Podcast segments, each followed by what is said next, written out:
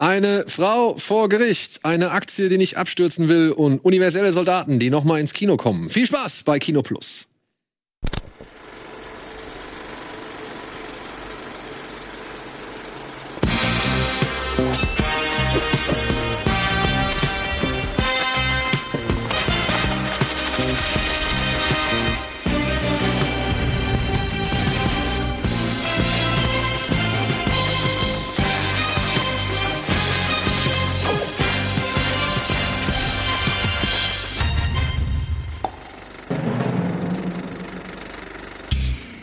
Und damit herzlich willkommen zu einer neuen Folge Kino Plus. Herzlich willkommen da draußen an den Empfangsgeräten und herzlich willkommen hier drin im Studio in unserem mal wieder etwas improvisierten. Ich glaube, drüben ist heute ein großes Event. Ich glaube zu Kongstar oder so. Kann das sein, liebe Regie? Pen und Paper, entschuldigt bitte, entschuldigt bitte. äh, das tut mir leid. Dann ist da, äh, sind da oder finden da schon die Aufbauten für Pen und Paper statt. Dementsprechend sind wir heute hier. Aber nichtsdestotrotz haben, glaube ich, Antje und Andi eine Menge Informationen mitgebracht, über die wir heute gleich mal den Druck aufbauen. Okay, dann eine, eine Menge gute Laune. Ich dachte, wir reden so einfach so ein bisschen hier wieder und quatschen ein bisschen über aktuelle Themen. Ja, das können wir auch machen. Wenn Filme zufällig vorkommen, Wenn die ist halt dabei sind. passt's. Ja, aber wir können auf jeden Fall erstmal ein bisschen äh, locker, luftig, frei palavern. Denn ich glaube, mit den Inhalten, die ich hier so ein bisschen zusammengetragen habe, kriegen wir erstmal ein bisschen Gedaddel hin. Denke ich auch. Oh Gott, ich muss mal gucken, was habe ich. Was du willst gucken, was du zuletzt gesehen hast? Antje weiß, was sie zuletzt gesehen hat. Das hat sie mir schon, Ah ja, stimmt. hat sie mir schon freudig geschrieben, was Ja. sie zuletzt gesehen hat. Ja, stimmt. Also wirklich als letztes, als letztes, kurz bevor ich losgefahren bin, habe ich die sechste Folge von House of Usher gesehen. Mhm. Aber ich werde dazu nichts sagen, weil wir einen Podcast, also Bada Binge dazu machen und ähm, direkt mal Cross-Promo könnt ihr dann hören. Genau, ab Dienstag würde ich sagen. Ne? Im Montag, zeichnet, Montag Genau. zeichnet ihr auf, Dienstag sollte die Folge online gehen. Und dann gibt's ein bisschen was zu The Fall of the House. Aber sag mal, Genau. bist du zufrieden? Bisher finde ich es richtig gut, muss ich sagen. Ah. Das ist meine erste Flanagan-Serie.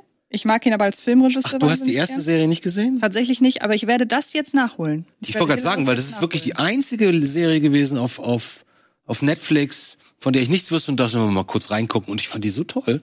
Ja, ich habe Total auch viel schön Gutes erzählt gehört. und so. Ja. Aber ich muss sagen, nee, gefällt mir echt gut. Ich mag diese sehr kalte medizinische Ästhetik, Hm. ähm, dieses Succession-Flair mit halt einzelnen Horror-Einschüben. Ich würde die Serie gar nicht so sehr als Horror bezeichnen, für den einen Jumpscare pro Folge, aber Ist ja auch, die ich. Geschichte ist ja auch eher, es geht ja um den Fall dieser Familie. Richtig, oder? genau. Ja.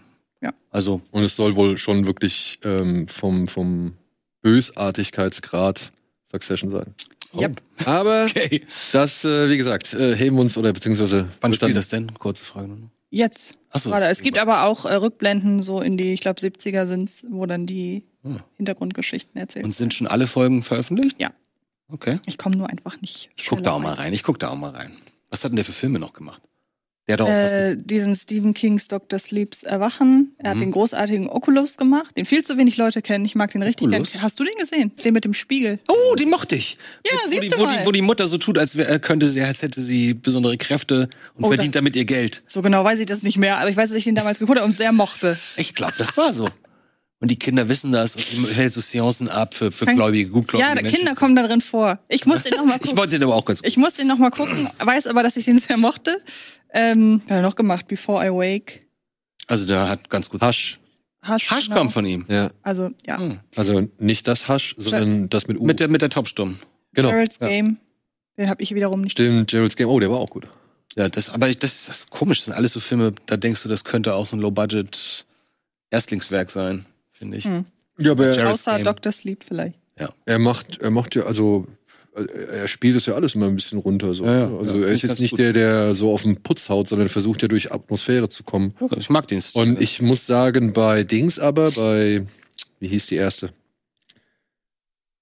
Hill House? Hill House, ne? Aber die hat doch einen kompletten Spuk in Hill House. The Spuk Haunting Hill- of Haunting The Haunting of Hill House. Haus. Oh, oh, ja, genau.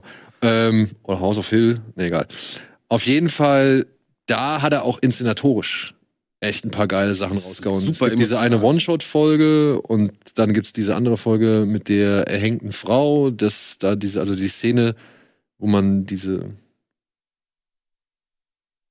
diesen Fall, sage ich jetzt mal, sieht. Also wie halt die Frau an dem Seil, äh, das ihr um den Hals gelegt wurde oder um den Hals gebunden wurde, einfach fällt. So und das halt durch mehrere Zeitebenen. Das fand ich schon ziemlich geil.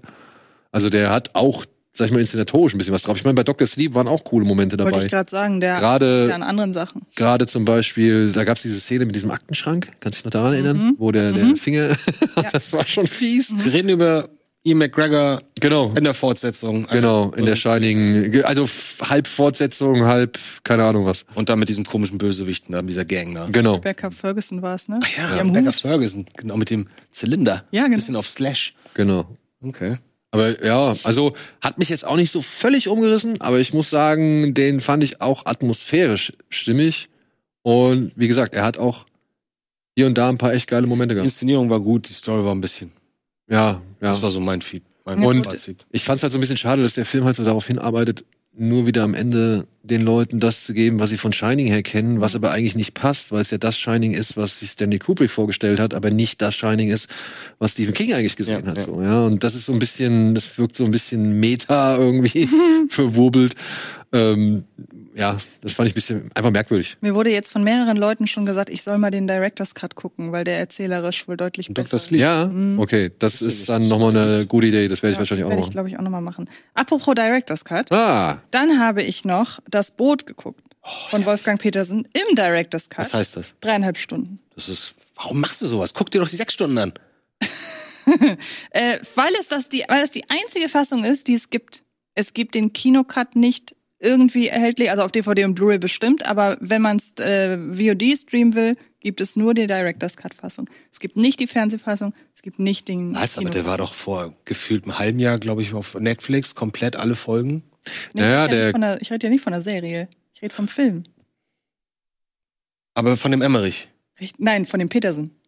Äh, Petersen. Petersen-Film. auf Ja. Deutsch. Ich bin verwirrt. Ich bin verwirrt. Wir reden von dem Petersen-Film, von dem, der, den es als Serie gibt, als Sechs-Stunden-Serie und, und zusammengestauchte Version dreieinhalb Stunden und ganz unmögliche Version zwei Stunden US-Version. Genau. Das ist korrekt.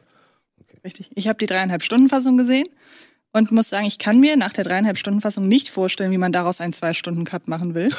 Ja. Also, Was, glaub, das, also das wenn du ist, die lange Version kennen kennen würdest, würdest du das gleiche sagen. also das ist ja, ich kann mir vorstellen, dass beim Kinocut, ihr habt bestimmt alle Fassungen gesehen, oder? Ja. Ich habe den Kinocut schon mal irgendwann gesehen, aber dann vor allem halt die Serie habe ich damals im Fernsehen gesehen, weil die fand ich halt saugeil. Mhm. Und den Director's Cut habe ich, glaube ich, jetzt so ein, zweimal habe ich den gesehen. Weil den habe ich auch auf Blu-ray. Also A, Erklärung Director's Cut deshalb, weil er nochmal ins Kino kommt jetzt. Und weil wir für was mit Film ein, ein Video zu Das Boot zur Wiederaufführung aufgenommen haben. Deshalb ist es der Director's Cut geworden. Und weil es, wie gesagt, auch nur den gibt.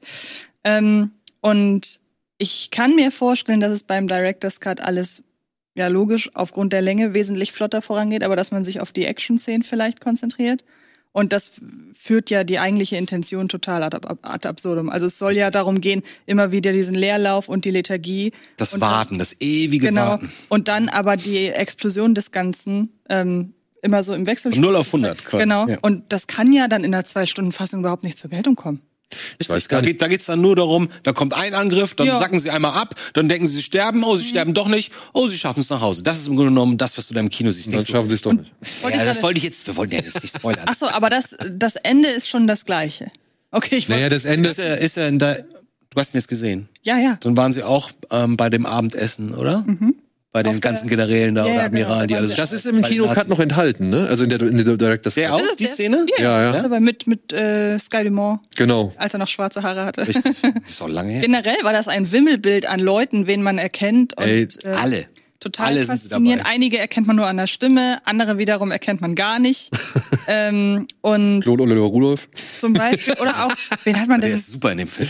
Das Ja, ist der Lauscher, ne? Der aber- hat die ganze Zeit am Lausch. Aber die sind ja alle super. Und Ja. ich frage mich, warum ist es offenbar, warum gelingt es nur jemandem, nein, nicht nur, aber offenbar ist es ja früher Regisseuren gelungen, deutsche Schauspielerinnen und Schauspieler lebensecht agieren zu lassen. Mhm. Warum sind denn so viele heute so im Theatermodus? Das Ich verstehe habe ich. keine. Ahnung. Ich glaube, das liegt auch ein bisschen mit an unserem, ja, Vorzeigeproduzenten, Herrn Eichinger, der damals halt einfach äh, darauf auf so Sachen vertraut hat. Ich meine, guck mal, was Eichinger für Filme gemacht hat, die ja vermeintlich eher im, im Geiste der Amerikaner sind oder des, des Unterhaltungskinos.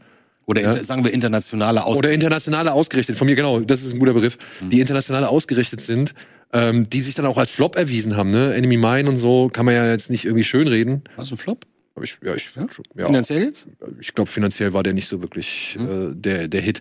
So, aber trotzdem, ein Enemy Mine, guck dir den mal an. Sowas wird ja in Deutschland heutzutage nicht mehr gemacht. Selbst wenn du die Gelegenheit hast, einen Science-Fiction-Film in Deutschland oder der aus Deutschland kommt, so, also entstehen siehst, dann, dann ist der nicht mehr so wie ein Emmerich, äh, wie, wie, ein, wie ein Eichinger äh, Filme damals produziert hat. Beziehungsweise auch ein, ein Emmerich, ich meine hier mit, ähm, was war das, Archinoa-Prinzip? Mhm. Zum Beispiel, oder Moon 44.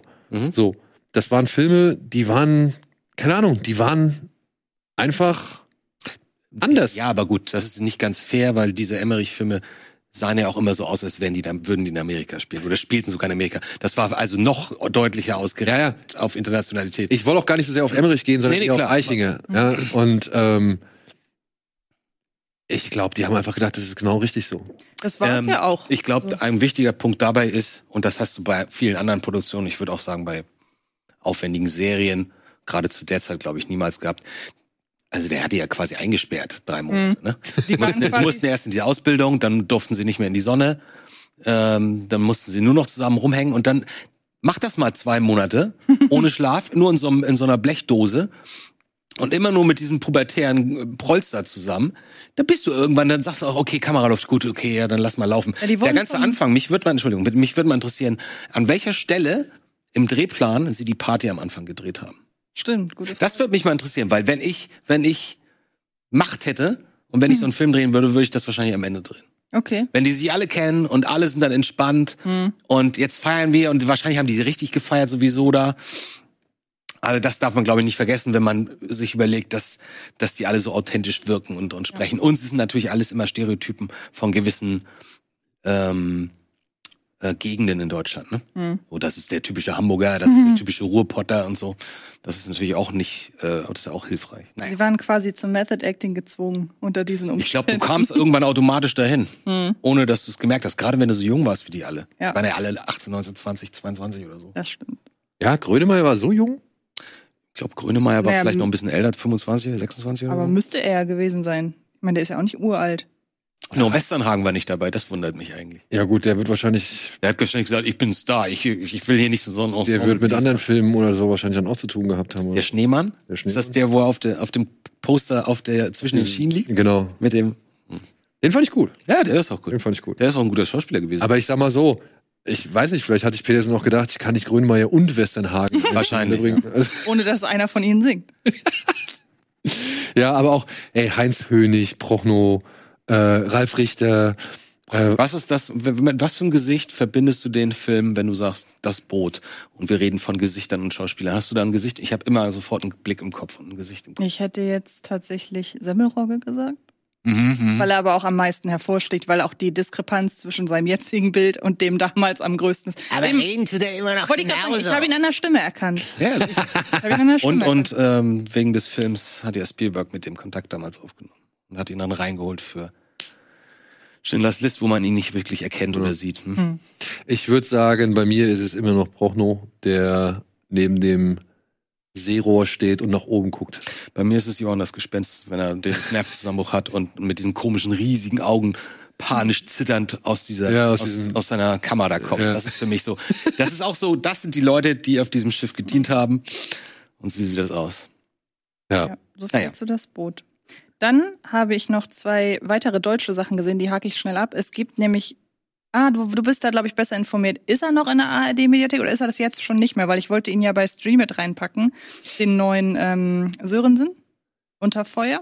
Nee, also das Ding ist, der lief nur bis zum 22.10. in der ARD-Mediathek und das war, glaube ich, genau der Tag, an dem wir die letzte Folge Okay. oder die vorletzte Folge aufgenommen haben. Das war irgendwie ganz merkwürdig. Ja. Der war halt einfach nicht lang genug in der ARD-Mediathek, Mhm. beziehungsweise die Ankündigung, dass er da ist, kollidierte mit unserem, Okay. unserem Termin. Das ist ja halt schade, weil ähm, ich hatte das Gefühl, der erste Sörensen hat Angst, kam ganz gut an. Ja, bei, auch bei uns so.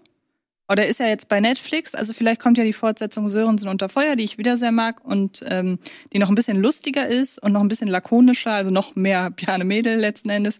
Ähm, da kommt die ja auch zu Netflix, weil kann ich empfehlen. Dann habe ich den deutschen Oscar-Anwärter gesehen. Ah. Das Lehrerzimmer.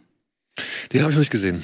Da bin ich aber auch gespannt drauf. ähm, kann ich relativ kurz machen. Der beste Winterberg, den Winterberg nie gemacht hat. Das ist also wirklich sehr, geht sehr in die Richtung. Wenn ich es nicht besser wüsste, hätte ich gesagt, es ist ein Remake von einem Winterberg-Film. Und es ist unangenehm, habe ich gehört. Es ist richtig unangenehm. Ähm, ich saß mit Tobi zu Hause und er hat die Hälfte der Zeit nicht hingeguckt. Und so. Also er meinte, für ihn ist das ein Horrorfilm. Und ich kann es total verstehen. Geht um eine Frau, die als junge ähm, ja, sehr optimistische Lehrerin an eine Schule kommt und ähm, da auch einigermaßen beliebt ist und dann stellt sie aber fest, oder es gibt an der Schule ein Problem mit Diebstahl. Und ähm, die Schulleitung ist halt daher hinterher herauszufinden, sind das Schüler, äh, sind das welche aus dem Kollegium und sie findet's raus nach 10, 15 Minuten. Und dadurch setzt sie eine Spirale aus wirklich ähm, ganz merkwürdigen zwischenmenschlichen Emotionen und ähm, Arten der Interaktion in Gang. Und es wird immer unangenehmer für sie. Es wird eine richtige fast Hetzjagd auf sie ausgeübt, aber eben nicht äh, mit Fackeln und Mistgabeln, sondern halt Internet. unter anderem über die Schülerzeitung. Also wirklich ein wirklich Oh, das richtig klingt so richtig Film. psycho. Zeigt wieder, äh, zeichnen wir wahrscheinlich ein geiles Bild von Deutschland. Gar, da, Was hat denn der vorher gemacht? Wenn- Das ist eine Regisseurin. Ich weiß auch, was hat die denn vorher gemacht? Kannst du gerne. Ich glaube, ich kannte das auch, was sie vorher gemacht hat.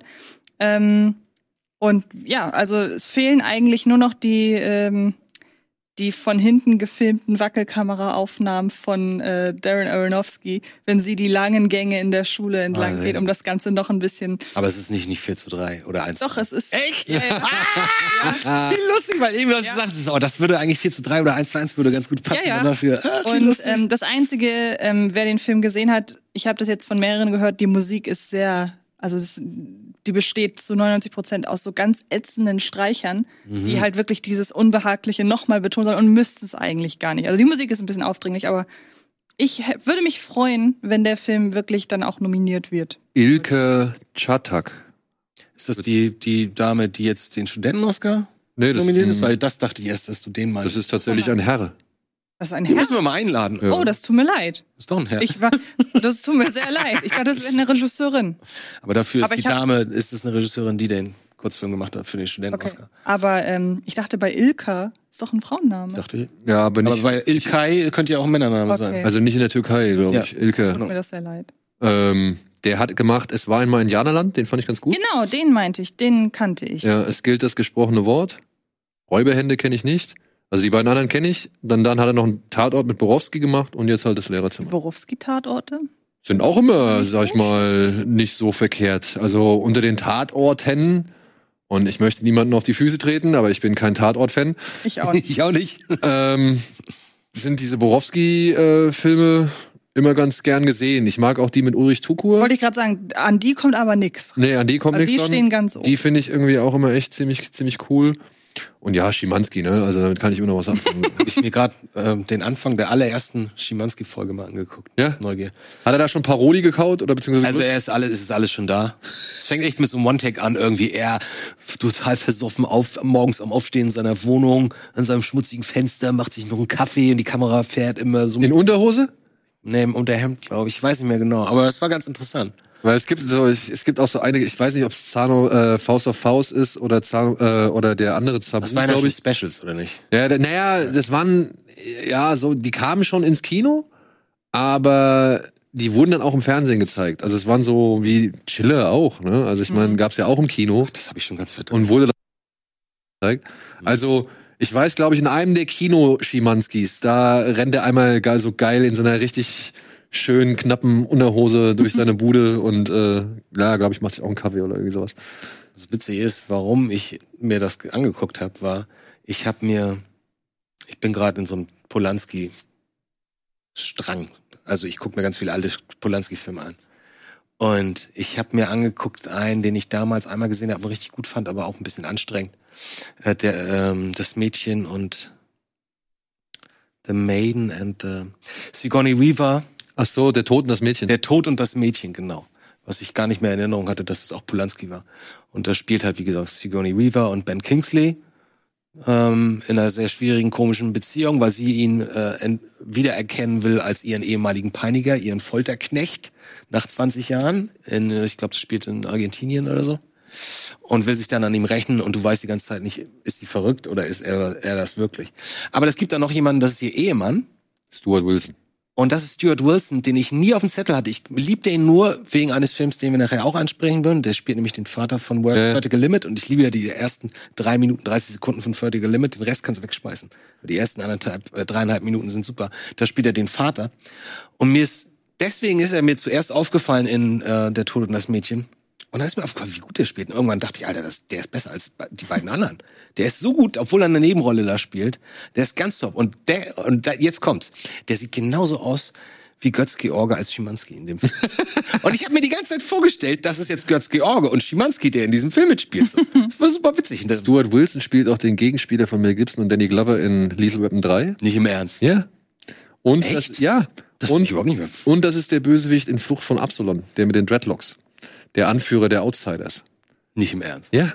Stuart Ist Wilson. super, Alter. Und Ist er hat bei Zorro, dem ersten mit Antonio Banderas, da hat er auch den Bösewicht gespielt. der von 98, der, Ja. der coole, der Der witzige. cool, Martin Campbell halt. Der Ach, auch Vertical Limit gemacht hat. Ah, da schließt sich der Kreis. Und ich glaube, der auch äh, Flucht von Absalon gemacht hat. Ach so.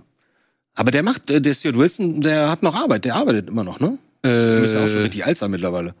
Der ist alt. Ich weiß nicht, was er noch macht. Ich glaube, ich habe mal reingeguckt neulich und dachte, ach so, der dreht irgendwie ein paar Filme. Bei. Wikipedia ist das letzte, der letzte Eintrag ein Film von 2016. Oh. Marauders. ist er vielleicht doch ein bisschen in Rente. Ja, vielleicht. Aber ich war so überrascht, weil wie gesagt, ich, der ist mir wirklich positiv aufgefallen im Vertical Limit und dann dachte ich, hä? Ich habe den erst gar nicht erkannt wegen des Schnauzers und der hat halt eine Brille. Aber ähm, der spielt so freundlich und trotzdem selbstbewusst. Das ist eine ganz komische Mischung in dem Film. Tod und das Mädchen. Kennst du den Film? Nee, aber klingt Oh, gut. ist ein, ist ein Kammerspiel letzten Endes. Okay. Ist echt, ist echt richtig gut. Also hat mir echt sehr gefallen. Wie sowohl wie viele Filme aus der Polanski-Liga. So, ich habe mir dann halt auch Ekel mal angeguckt. Hat auch riesen Spaß gemacht. Der wird dir auch gefallen, falls Das du wird gesehen super. Ja, alle Menschen, alle Männer sind totale Psychopathen. Den habe ich das lustigerweise, wenn ich an den denke, dann de- denke ich immer daran, ich weiß nicht, ihr kennt doch bestimmt noch von früher die Bücherhalle, in die man gegangen ist Mhm. und sich Sachen halt ausleihen konnte. Und ähm, da gab es dann ja irgendwann auch Filme. Mhm. Und ich weiß noch, es stand immer die DVD von Ekel bei den Immer. Die hat sich nie jemand ausgeliehen. Da, damit, ich habe das Cover sehr präsent vor Augen. Ich habe den nie gesehen. Ja, ich das meine, ist sehr interessant, finde ich. also das Ding ist ja halt auch, ähm, du, du siehst diesen Titel. Also das erste, was du ja siehst, ist der Titel. Ja klar. Und dann die Frau auf dem Boden. Und dann die Frau auf dem Boden, denkst du, Ekel, oh, das kann eigentlich nichts Gutes sein. Mhm. Beziehungsweise das kann Genau. nichts sein, wo du am Ende strahlend irgendwie aus dem Film rausgehst. Und dann liest du die Inhaltsangabe, dass sie halt die ganze Zeit nur in ihrer Wohnung total paranoid irgendwie äh, bleibt, beziehungsweise lebt.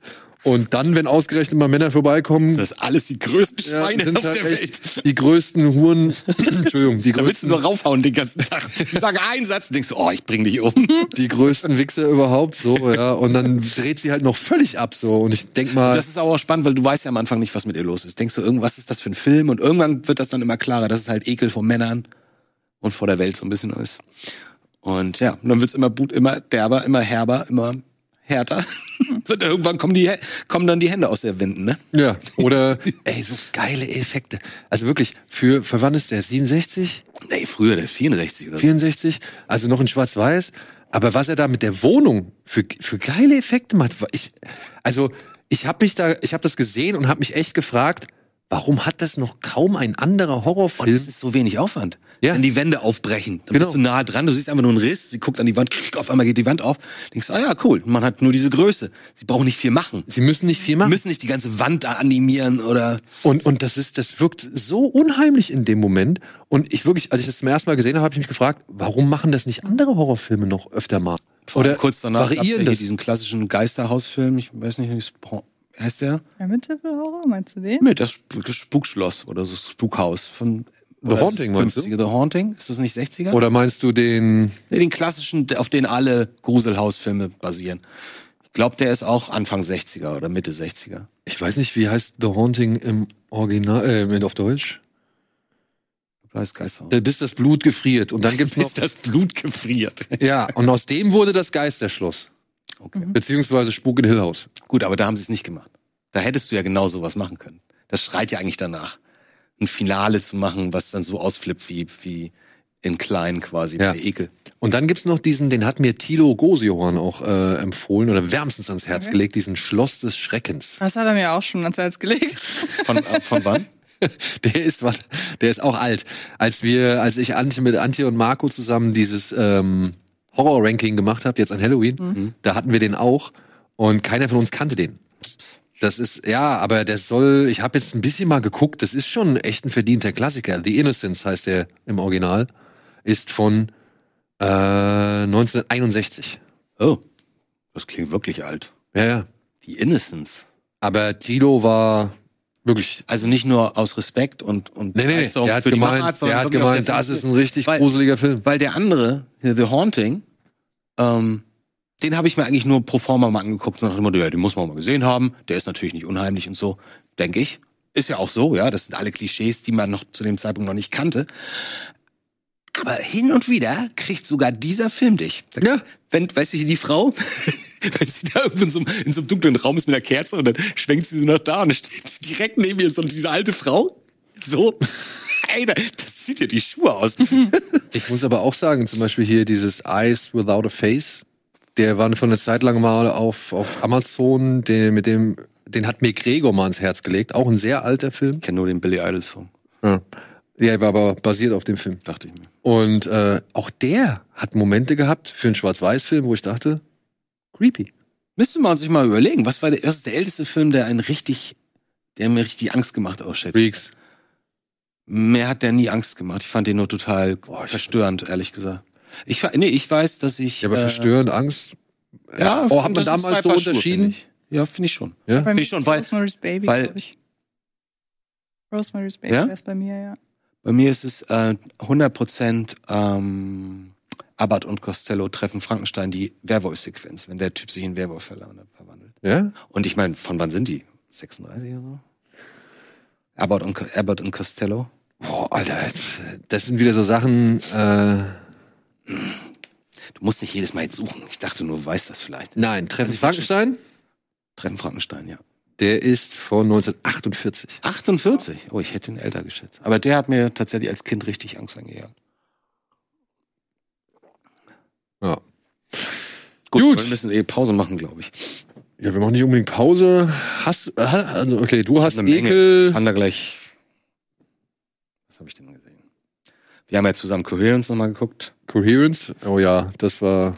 Den kenn ich auch. Den mag Ja, ich ja. ich, ich gucke ich, glaube ich, so alle zwei Jahre gucke ich den. Hm. Also das war, ich meine, die Kamera nervt. Total. Äh, Gerade wenn man wenn man drauf achtet. Ne? Ja, die Kamera nervt, das muss ich halt schon sagen, aber ich also ich habe den Film jetzt durch die durch die erneute Sichtung, ich habe den nochmal nach oben bewertet, weil ich muss einfach sagen, die Idee, die Umsetzung so schmal und rank und schlank, wie das alles ist und trotzdem so effektiv. Ja. So Ja. unglaublich effektiv. Minimalst, aber du hast nur interessante Darsteller, die machen alle das Beste draus. Du hast keine wirklich Kamera, das ist wahrscheinlich das Haus vom Producer gewesen oder Ja. so. Es sieht zwar aus wie Hulle so, aber ähm, du, eben auch dadurch gewinnst ja an Flair und Aura. Und ich finde die Idee so gut. Aber nur am Ende, da haben wir uns halt so nochmal ein, zwei Fragen gestellt, die ich mir vorher nicht gestellt hatte. Egal, trotzdem finde ich es also finde ich noch besser, als ich ohnehin schon fand. Ja, ich habe den nur geguckt, weil ich auch die Invitation vorher nochmal gesehen habe. Und ich mag halt dieses Setting Abend, Essen unter Freunden und dann passiert irgendwas.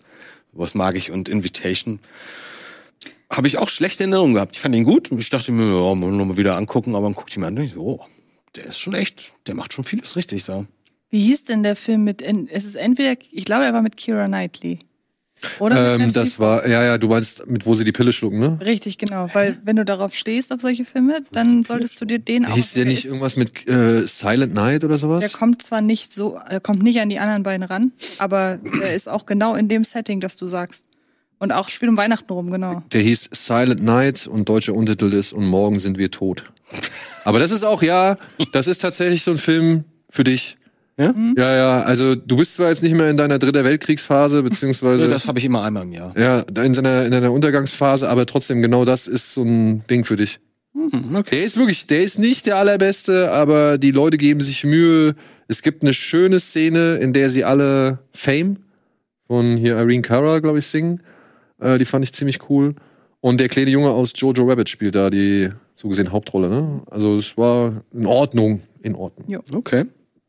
Habt ihr euch die Milli Vanilli-Doku angeguckt, die hier seit einer Woche Nee, draußen ist? Film, über den Wir- dürfen wir aber noch nicht reden. Dürfen wir den noch nicht Nee, reden? 27. November. Was? Aber der läuft doch schon. Nein. Nein, die, der Spielfilm. Ach so, ich meinte die Doku. Die ist auf Paramount Plus, ne? Äh, mal gucken. Netflix? Ja, Ich glaube ja. also ich habe sie bei Paramount Plus gesehen. Ja, dann habe ich sie da auch gesehen. Und, oder ich meine, ich habe sie bei, bei einem von beiden, habe ich ein Netflix oder, oder Paramount Plus. Ich habe sie aber noch nicht gesehen. Ich habe nur nach dem Film, den wir gesehen haben, habe ich jetzt doch noch mal verstärkt Lust, mir diese Dokumentation anzugucken. Ja, sie ist so ein bisschen, die weiß nicht, was sie sagen will.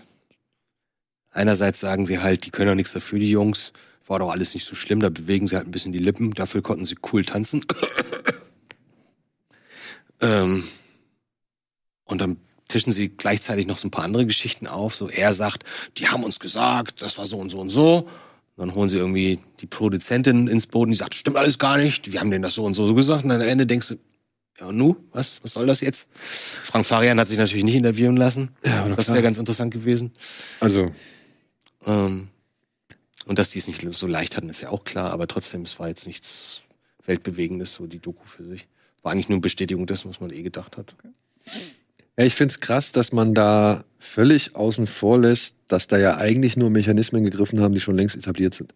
Sowohl die ganze Remix-Kultur, ja, die Hits waren ja nie originäre Hits, sondern einfach nur Versionen von Songs, die es bereits gab. ich Und- meine, danach war das gang und gäbe, dass, dass es eine Sängerin oder einen Sänger gab, der halt, der halt nur so getan hat. Ich meine, Technotronic oder was? Da war ganz am Anfang waren, ah nee, Technotronic, die waren, die waren vor der Kamera tatsächlich, diese holländische Rapperin, ne? Ja, Kid K, Kid K, glaube glaub ich. ich. Ja, äh, und die, die hat doch gesungen. Die hat gesungen, aber Move your body. Aber, aber ganz viele Bands, dann hatte ja alles, was, was hier U96. Wie ist der Producer noch, der Hamburger? Alex Christensen. Alex Christensen gemacht hat, das ist das gleiche in Grün. Du, So. wie gesagt, ich glaube auch, ähm, eine Menge, sag ich mal, Menschen, die wir als die eigentlichen Sänger wahrgenommen haben, hatten tatsächlich einfach eine gute Stimme, die im Hintergrund äh, die eigentlichen Parts gesungen hat, beziehungsweise überhaupt das ganze äh, Lied gesungen hat. Und dann, ich meine, auf diesen ganzen Konzerten hast du halt halt Playback, ne? Also Das das, ist aber auch echt, Play Playback-Konzerte sind das Schlimmste. ja, halb, wie gesagt, halb Hat Playback. auch, machen Rapper heute auch ganz oft. Weil die immer nur am Rumbrüllen sind und dann hörst du da immer noch die Originalstimme so im Hintergrund, ist auch irgendwie albern. Ich sag's nur, es ist halt ein gängiges Prozedere. Ich finde, sowohl diese Doku als auch ein Film, sag ich mal, sollte meiner Ansicht nach auch nochmal da irgendwie den Finger in die Wunde legen. Vielleicht gibt's ja irgendwann nochmal so eine Art Dokumentation, die so ein bisschen aufdröselt, ja, wie das Musikgeschäft in den 90ern halt äh, funktioniert hat, beziehungsweise, 80er fast schon. ja, oder 80er. Also 80er und 90er. Was, was ich, die einzige Erkenntnis oder was ich interessant fand an der Doku war die Tatsache, dass das in mir Erinnerung, in Erinnerung gerufen hat, wie groß der, der Aufschrei damals war. Wann war das? 88? 89? 87? Ich glaube, Anfang Oder 90? Nee, vielleicht 89, 90, irgendwas in Ja, die jedenfalls, die waren alle, die ganze Welt hat sich aufgeregt. Das ist ja unmöglich, wie kann man das machen? Ich meine, das lag natürlich daran, dass sie auch den Grammy dann bekommen haben. Als beste Performer oder beste Newcomer. Das war, glaube ich, auch der Auslöser, dass jemand gesagt hat, Moment, da gucken wir doch nochmal genauer nach. Aber echt. Und die Leute auf der Straße, wenn die Interviews, ich bin empört, das gibt's ja gar nicht. Ich fühle mich total betrogen, was für Schweine. Denkst du, ja, so haben, hat die Welt noch getickt damals, ne? Ja, aber auch das, wie gesagt, wundert mich im Rückblick. Ich, Ich hatte so vergessen, dass es so groß, dass der Aufschrei so extrem war. also ich muss jetzt auch sagen, dass der Aufschrei so extrem war, habe ich nie irgendwie so realisiert. Ich habe das mitbekommen, Bravo und so weiter haben ja auch äh, wirklich breit darüber berichtet und das war so mein Medium zu dem Zeitpunkt. Aber die Dimension habe ich nie so realisiert. Gerade in Amerika. Also die Bilder von den, äh, von den Planierraupen, die da die Platten, pla die kannte ich aber tatsächlich. Aber ich habe auch schon überlegt, das ist so eine typische ultimative Chartshow-Story. Aber- äh, jeder zwei wird das dann halt genauso wie die Träne von Sinead O'Connor, das ist im Video die richtige Träne ist, ist auch die Sache mit Milli Vanilli und diese diese legendäre Szene, wo dann das Band springt. Das sind so die Szenen aus der Musik drin tatsächlich. aus der Musikhistorie, an die man sich erinnert. Ja, aber, aber weißt du, dass ein Bulldozer über einen Haufen CDs äh, oder Platten oder sonst irgendwas radelt oder beziehungsweise äh, flaniert, ähm, das haben wir jetzt auch schon bei paar. Ich wollte gerade sagen, das ist ja fast schon gängige M- M- Ja, Marketing- also Methode. äh, NWA habe ich glaube ich gesehen. Richtig. Ja, bei Disco Sound wurde es auch, auch mit gemacht. Computer, mit irgendeinem Computerspiel haben sie es auch mal gemacht. Ja, also die Bee Gees, glaube ich. Die Bee Gees, als die Disco-Welle so ziemlich weit oben war und irgendwann keiner mehr Bock drauf hatte, da haben sie es auch gemacht. So. Warum denn? Ja, also Das ist das Symbol. Ein Bulldozer über einen Haufen Musik Ja, oder ein Zeiträger. tolles Bild nach außen. Okay. Denken, denkt man damals. Okay. Gut, gesagt. tolles Bild. Trifft's ja jetzt ganz gut. Äh, ich würde jetzt mal an dieser Stelle unsere, oder hast du, hat jemand noch irgendwas? Nö, ne? Wenn ich jetzt noch sage, was ich noch als Klassiker nachgeholt habe, dann geht das jetzt noch mal zehn Minuten. Sag. Heißt es. Ich habe Heat das erste Mal geguckt. Ah, wie fandst du ihn? Super. In einem Satz. Ja, super. Ich habe ihn geguckt, weil ich weiß, dass demnächst das Prequel kommt. Ähm, das, Demnächst, ne? Also. also, dass es aber jetzt angedacht ist. Ich habe gar keine Ahnung nach dem Film, wie das Prequel aussehen soll. Aber man könnte sich ja das Buch dazu durchlesen, Es, das äh, Michael Mann geschrieben hat, was er ja verfilmen wird. Also, was ich dir sagen kann, es soll sowohl in der Gegenwart spielen, nach den Ereignissen aus Heat Okay. und in der Vergangenheit. Wo man halt die. Ja, genau, Prequel halt, ne? Ja, wo man Ja. halt äh, dann sieht, was, was Hannah, nee, was, ja, sowohl was Hannah, glaube ich, aber halt auch was ähm, Robert De Niros äh, Charakter Okay. früher gemacht hat. Spielt da irgendwer von den alten Leuten dann jetzt weiter die Rolle oder sind, sind die. Den- Ich wüsste nicht, wie das gehen soll. Nee. Deswegen frage ich. Also, Kannst mir auch nicht ein vorstellen. Robert De Niro, Entschuldigung, Spoiler. Eins, zwei, drei. Ein Robert De Niro würde halt nicht mehr mitspielen können. Mhm. Also zumindest für die Ereignisse nach dem ersten Film. Äh, ich glaube, El Pacino ist halt auch einfach viel zu alt. Ich habe den auch den ewig könntest nicht gesehen. Val Kümmer wäre interessant, wenn Also- sie es so ähnlich einbauen wie in. In, in El. Pacino in, in dem ersten Film ist ja so ein richtig, also so, ein- so ein richtiger Kaffee- und Kaugummi äh, äh, runtergemergelter Körper so, ne? Und Du weißt, du weißt, dass er, wie er den gespielt hat, mit welcher Hintergrundidee, Hm, Nee. dass er voll die ganze Zeit auf Koks ist. Doch, stimmt, das habe ich gelesen oder gehört. Das ist Eins mir nie klar gewesen. Ich sag, ach, das Doch, passt, ja, das stimmt, passt jetzt, jetzt, wo er es sagt. Ich so, jetzt verstehe ich ich das gehört, plötzlich. ja. Ja, natürlich. Und, und äh, nee, das ist Pacino ja jetzt nicht mehr. Also, das, also bei, bei allem digitalen Möglichkeiten, aber Mhm. den willst du ja nicht dünn skalieren oder irgendwie sowas. Und es soll halt dann auch direkt nach dem ersten Teil spielen und nicht jetzt. mit Ach dem so. Nee, nee, unmittelbar. Also, wenn ich es richtig Okay. verstanden habe, sind es so die nächsten Tage nach Okay. den Ereignissen des Ja, ersten Films. Oh, ich habe da echt Angst vor, ne? Also ich denke, wenn das auch ähm, Michael Mann machen will, der wird sich schon was dabei gedacht haben. Er hat ja auch so lange gewartet. Vielleicht ist das so dieser Top Gun-Move. Auch so mega lange warten mit einer Fortsetzung. Und dass die dann, ob sie so erfolgreich, ich weiß gar nicht, ob Heat, war der so erfolgreich? Oder ist der dann halt, ist es ein Achtungserfolg, ein Kritiker-Ding gewesen? Naja, also Kritiker-Ding glaube ich auf jeden Fall. Vom Box-Office her würde ich sagen, ist es moderat gewesen, aber der Film hat ja die Zeit überdauert. Ja, ja. Der ist ja halt auch schon alt. Wird immer größer mit jedem Jahr, Ja. habe ich so das Gefühl. Und äh, ich denke mal, der wird auf DVD und Blu-ray wird er, also im Ja. Heimkinomarkt wird er Ich einiges. glaube, ich habe den auch das erste Mal auf Video gesehen und nicht im Kino. ich habe den nicht gleich im Kino gedacht, gesehen. so wow. Also ich habe den definitiv im Ja? Heimkino zum ersten Mal gesehen und trotzdem kam die Ballerei einfach wuchtig wie die Hölle Ja, rüber. ich meine, allein Sounddesign ist halt, ist halt so fast unfassbar gut. War auch mein ich Gedanke, wenn So wir bei laut. Filmfights die krasseste äh, Schießerei irgendwie hätten, wäre das ein Wird auch- Anwärter. Wird auch immer wieder gesagt. ja, ja. so wäre Frage. das, glaube ich, mein Pick. Mhm. Dann ist halt die Frage, wie du krass definierst. Ja. Ja, warte mal ab. Vielleicht ist das ja demnächst. Ich werde das ja hier nicht preisgeben. Wenn das demnächst meine Argumentation ist. Ja, Moment. Ich glaube, das nächste Mal Filmfights bist du ja sowieso äh, auf dem Richterstuhl.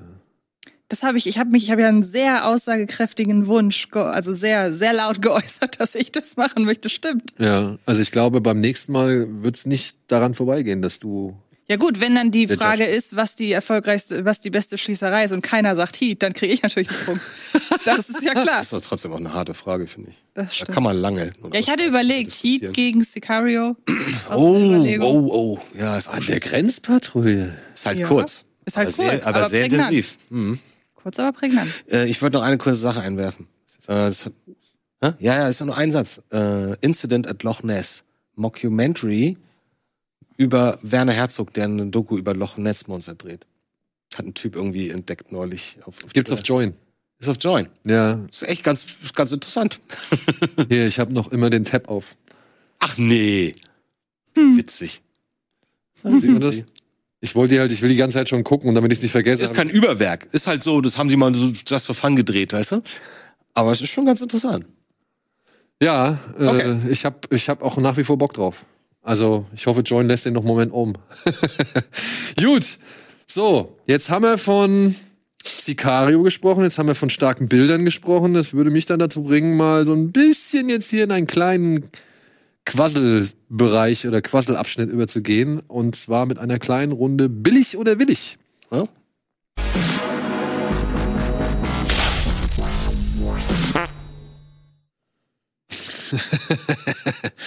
Ja, damit wären wir mal wieder bei billig oder willig und beginnen doch direkt mit jemandem, der war das dieses Jahr oder war das letztes Jahr?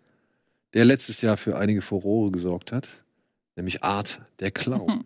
An, Ah. Ich habe an Halloween habe ich eine Art Maske gesehen. Ja, Ja, aber Ja, das war eine? hat aber auch schon ein etwas älterer Zeitgenosse getragen. Oder es war wirklich Art der Clown, wir wissen es nicht. ja. Art der Clown hat sich jetzt zurückgemeldet, beziehungsweise der Produzent von Terrifier hat sich mit einem ersten Bild zu Terrifier 3 äh, zurückgemeldet, der schon ein bisschen klar macht, in welchem Setting er sich jetzt äh, aufhalten wird. Art hat sich das Gesicht des Weihnachtsmanns umgehängt. Hat er, ne? Ja, ja. So aus, ja. es ist das Gesicht.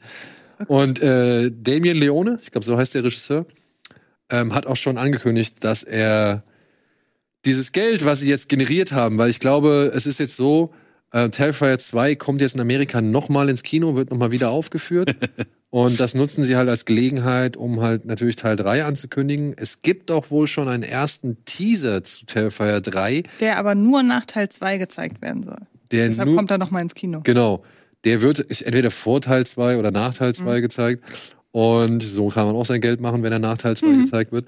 Auf jeden Fall ähm, gibt's den zwar schon im Netz, aber bisher nur als abgefilmte Version und das wollen wir natürlich nicht unterstützen.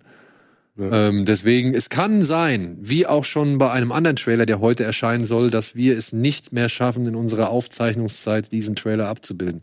Es ist zum einen halt Terrifier 3, der erste Teaser Und, den gibt's aber tatsächlich schon abgefilmt im Netz. den gibt es abgefilmt Ach schon im so, Netz. okay. Ja, also man kann sich den schon abgucken, äh, angucken, aber da, wie gesagt, da hat jemand mit dem Handy Okay. auf die Leinwand gefilmt.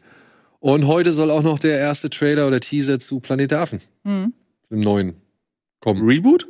Nee, die Fortsetzung von den drei neuen Filmen. Okay. So ist mein Kenntnisstand. Oh. Und ja, wahrscheinlich werden wir es weder für Tease Me noch für diese Sendung hier schaffen oder kriegen. Aber die Hoffnung besteht. Wir drücken die Daumen. Vielleicht kriegen wir es noch rechtzeitig hin. Vielleicht wachen die Amerikaner heute ein bisschen früher auf. Und äh, stellen es ein bisschen. Dürfen wir den überhaupt zeigen? Was denn? Dürfen wir überhaupt so einen Trailer zeigen? Warum? Wegen Altersfreigabe? Wir sind ein FSK 18 Sender. Ach so, sind wir. Ach so. Also, oder wir sind FSK 18 Kanal, keine Ahnung. Ich frage ja nur, weil ich mein Terrifier ist jetzt wirklich betont harter Tobak, deswegen. Ja, aber ich glaube, die Trailer waren nie so. Also nur die Red Band Trailer waren, wenn ein bisschen härter und äh, ja, ob wir die zeigen oder nicht. Okay. Ich weiß ja nicht, wie der Teaser ist. Vielleicht ist der Teaser relativ harmlos. Ja, Terrifier 3, äh, ich bin gespannt. Ich hoffe, das Budget. besser als zwei. Ja, Und ja zwei nicht ganz so gut. ich meine, sie legen ja auf jeden Fall eine Steigerung bisher hin. Der erste war einfach nur schlecht. Äh, ja, aber, aber effektiver als der zweite, finde ich. Hm. Der zweite ist schöner, hat mehr Settings, aufwendiger, sieht, hat den gleichen billigen Look seltsamerweise trotzdem und ist nicht so hart. Also vielleicht neutral gesprochen härter, aber ich finde den ersten viel, viel härter. Ich finde den ersten aber auch viel, viel langweiliger bei 80 Minuten. Ja? Ja. Als den zweiten. Den zweiten fandst du nicht so, nicht so Weil langweilig. der zweite bietet dir wenigstens was an. Also, der zweite sitzt halt immer wieder da und denkst dir, Alter, was lief falsch in deinem Leben? Oder, oder was hast du dir mal gedacht? Oder Wo ist denn das mit seiner, mit seiner, mit seiner Geliebten? Ist das im ersten oder zweiten Teil? das, Mit der, mit seiner, Mit dem Mädchen. mit dem Mädchen. Das sind zwei. Das sind zwei. Das fand ich gut. Ja. Das fand ich richtig gut. Und jetzt werden wir halt sehen, was er halt an Weihnachten veranstaltet, der Art. Und ob die Geschenke dieses Jahr ausbleiben. Ausartet. Silent Naht. So. ähm, und wir haben was Neues. Wir haben auch noch eine neue Ankündigung, beziehungsweise ein neues, noch ein weiteres Bild. Es ist äh, relativ unspektakulär, aber diese zwei Worte haben bei uns zum Beispiel äh, ausgereicht am Montagabend, um ein gewisses, Höchste Neugierde. ja, um, um, um wirklich ein wenig Freude, sag ich mal, auszudrücken. Und selbst ein Etienne Gade war, äh, hat sich zu einer, sag ich mal, Reaktion den, hinreißen mag lassen. den ersten auch, glaube ich. Ne? Ja. ja. Ja, David Robert Mitchell macht wohl jetzt wirklich eine Fortsetzung von It Follows und sie soll They Follow heißen. Tag Micah, Micah Monroe, die äh, Hauptfigur aus dem ersten Film, spielt wohl weiterhin äh, Hat mit. doch überlebt, ne? Wissen wir so gesagt. so, okay. Ne? Also wir wissen ja nur, wir kennen ja nur das Ende und da müssen wir uns halt irgendwie okay. fragen, ist das noch nach wie vor der gleiche Zustand oder haben sie diesen Zustand irgendwie abwenden können? Hat das was gebracht? Hat es nichts gebracht? Hm. Also, da da steht It's Everywhere, würde ich vermuten, es hat nicht ganz so funktioniert und das sind so ein paar Monate vergangen.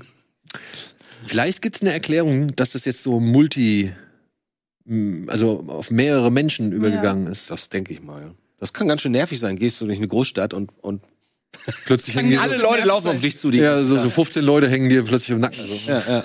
Ach so, ich dachte, mehr Leute werden verfolgt. Nicht nur eine Beides. von mehreren. Nee. Naja, aber das- Beides. Es, Mehrere- es ufert halt aus. Okay, Wenn mehrere Leute verfolgt werden, müsste es ja auch mehrere Verfolger geben. das ist völlig richtig. Oh, der Mann, der, der So, ich dachte jetzt, einer wird von 15 Leuten verfolgt. Ja, kann doch sein. kann auch sein. Wir, wir wissen ja nichts. Sie sind halt überall. Wir Ja, haben's die da. da. Ja. Wenn das, ich, das ist im ersten Teil nicht diese Szene, wo sie in diesem Haus sich versteckt und versucht ihrer Freundin zu erklären, was das Problem ist. Und die Freundin steht in so einer Tür Ja. und hinter ihr ist so ein Flur und plötzlich Oh. kommt dieser lang, dieser riesige Mann da ange Ey, ist Das so ist gut. so minimal, es ist so So simpel und trotzdem ist es, funktioniert so, So gut. gut. Ja, Ja. auf jeden Fall.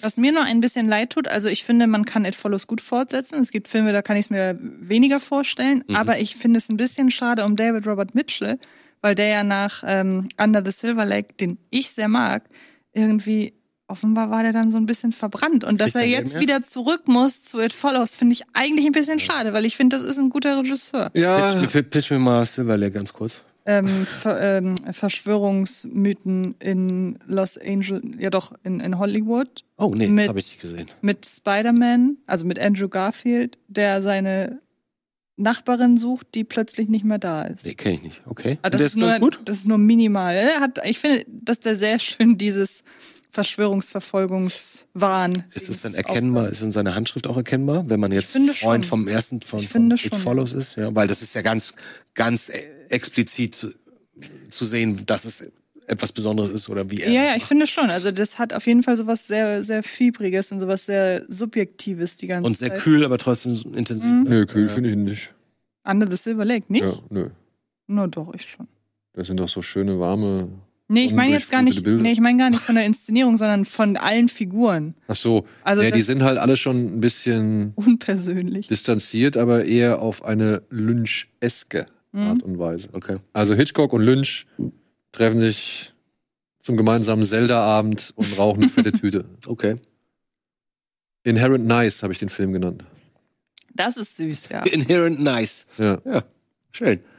Also Under the Silver Lake gibt's gerade bei Amazon Freebie, glaube ich. Ähm, das ist der kostenlose Amazon-Kanal, in dem es aber halt auch immer Werbung in den einzelnen Filmen gibt. Wie oft eigentlich?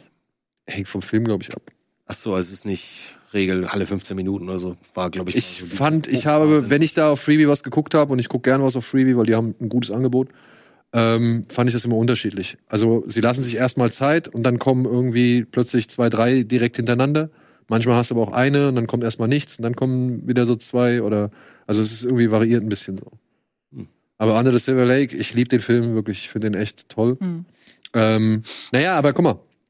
Das ist dieses Richard Kelly, Darren Aronofsky, äh, ja, er und noch so zwei, drei Leute, die haben, glaube ich, alle so.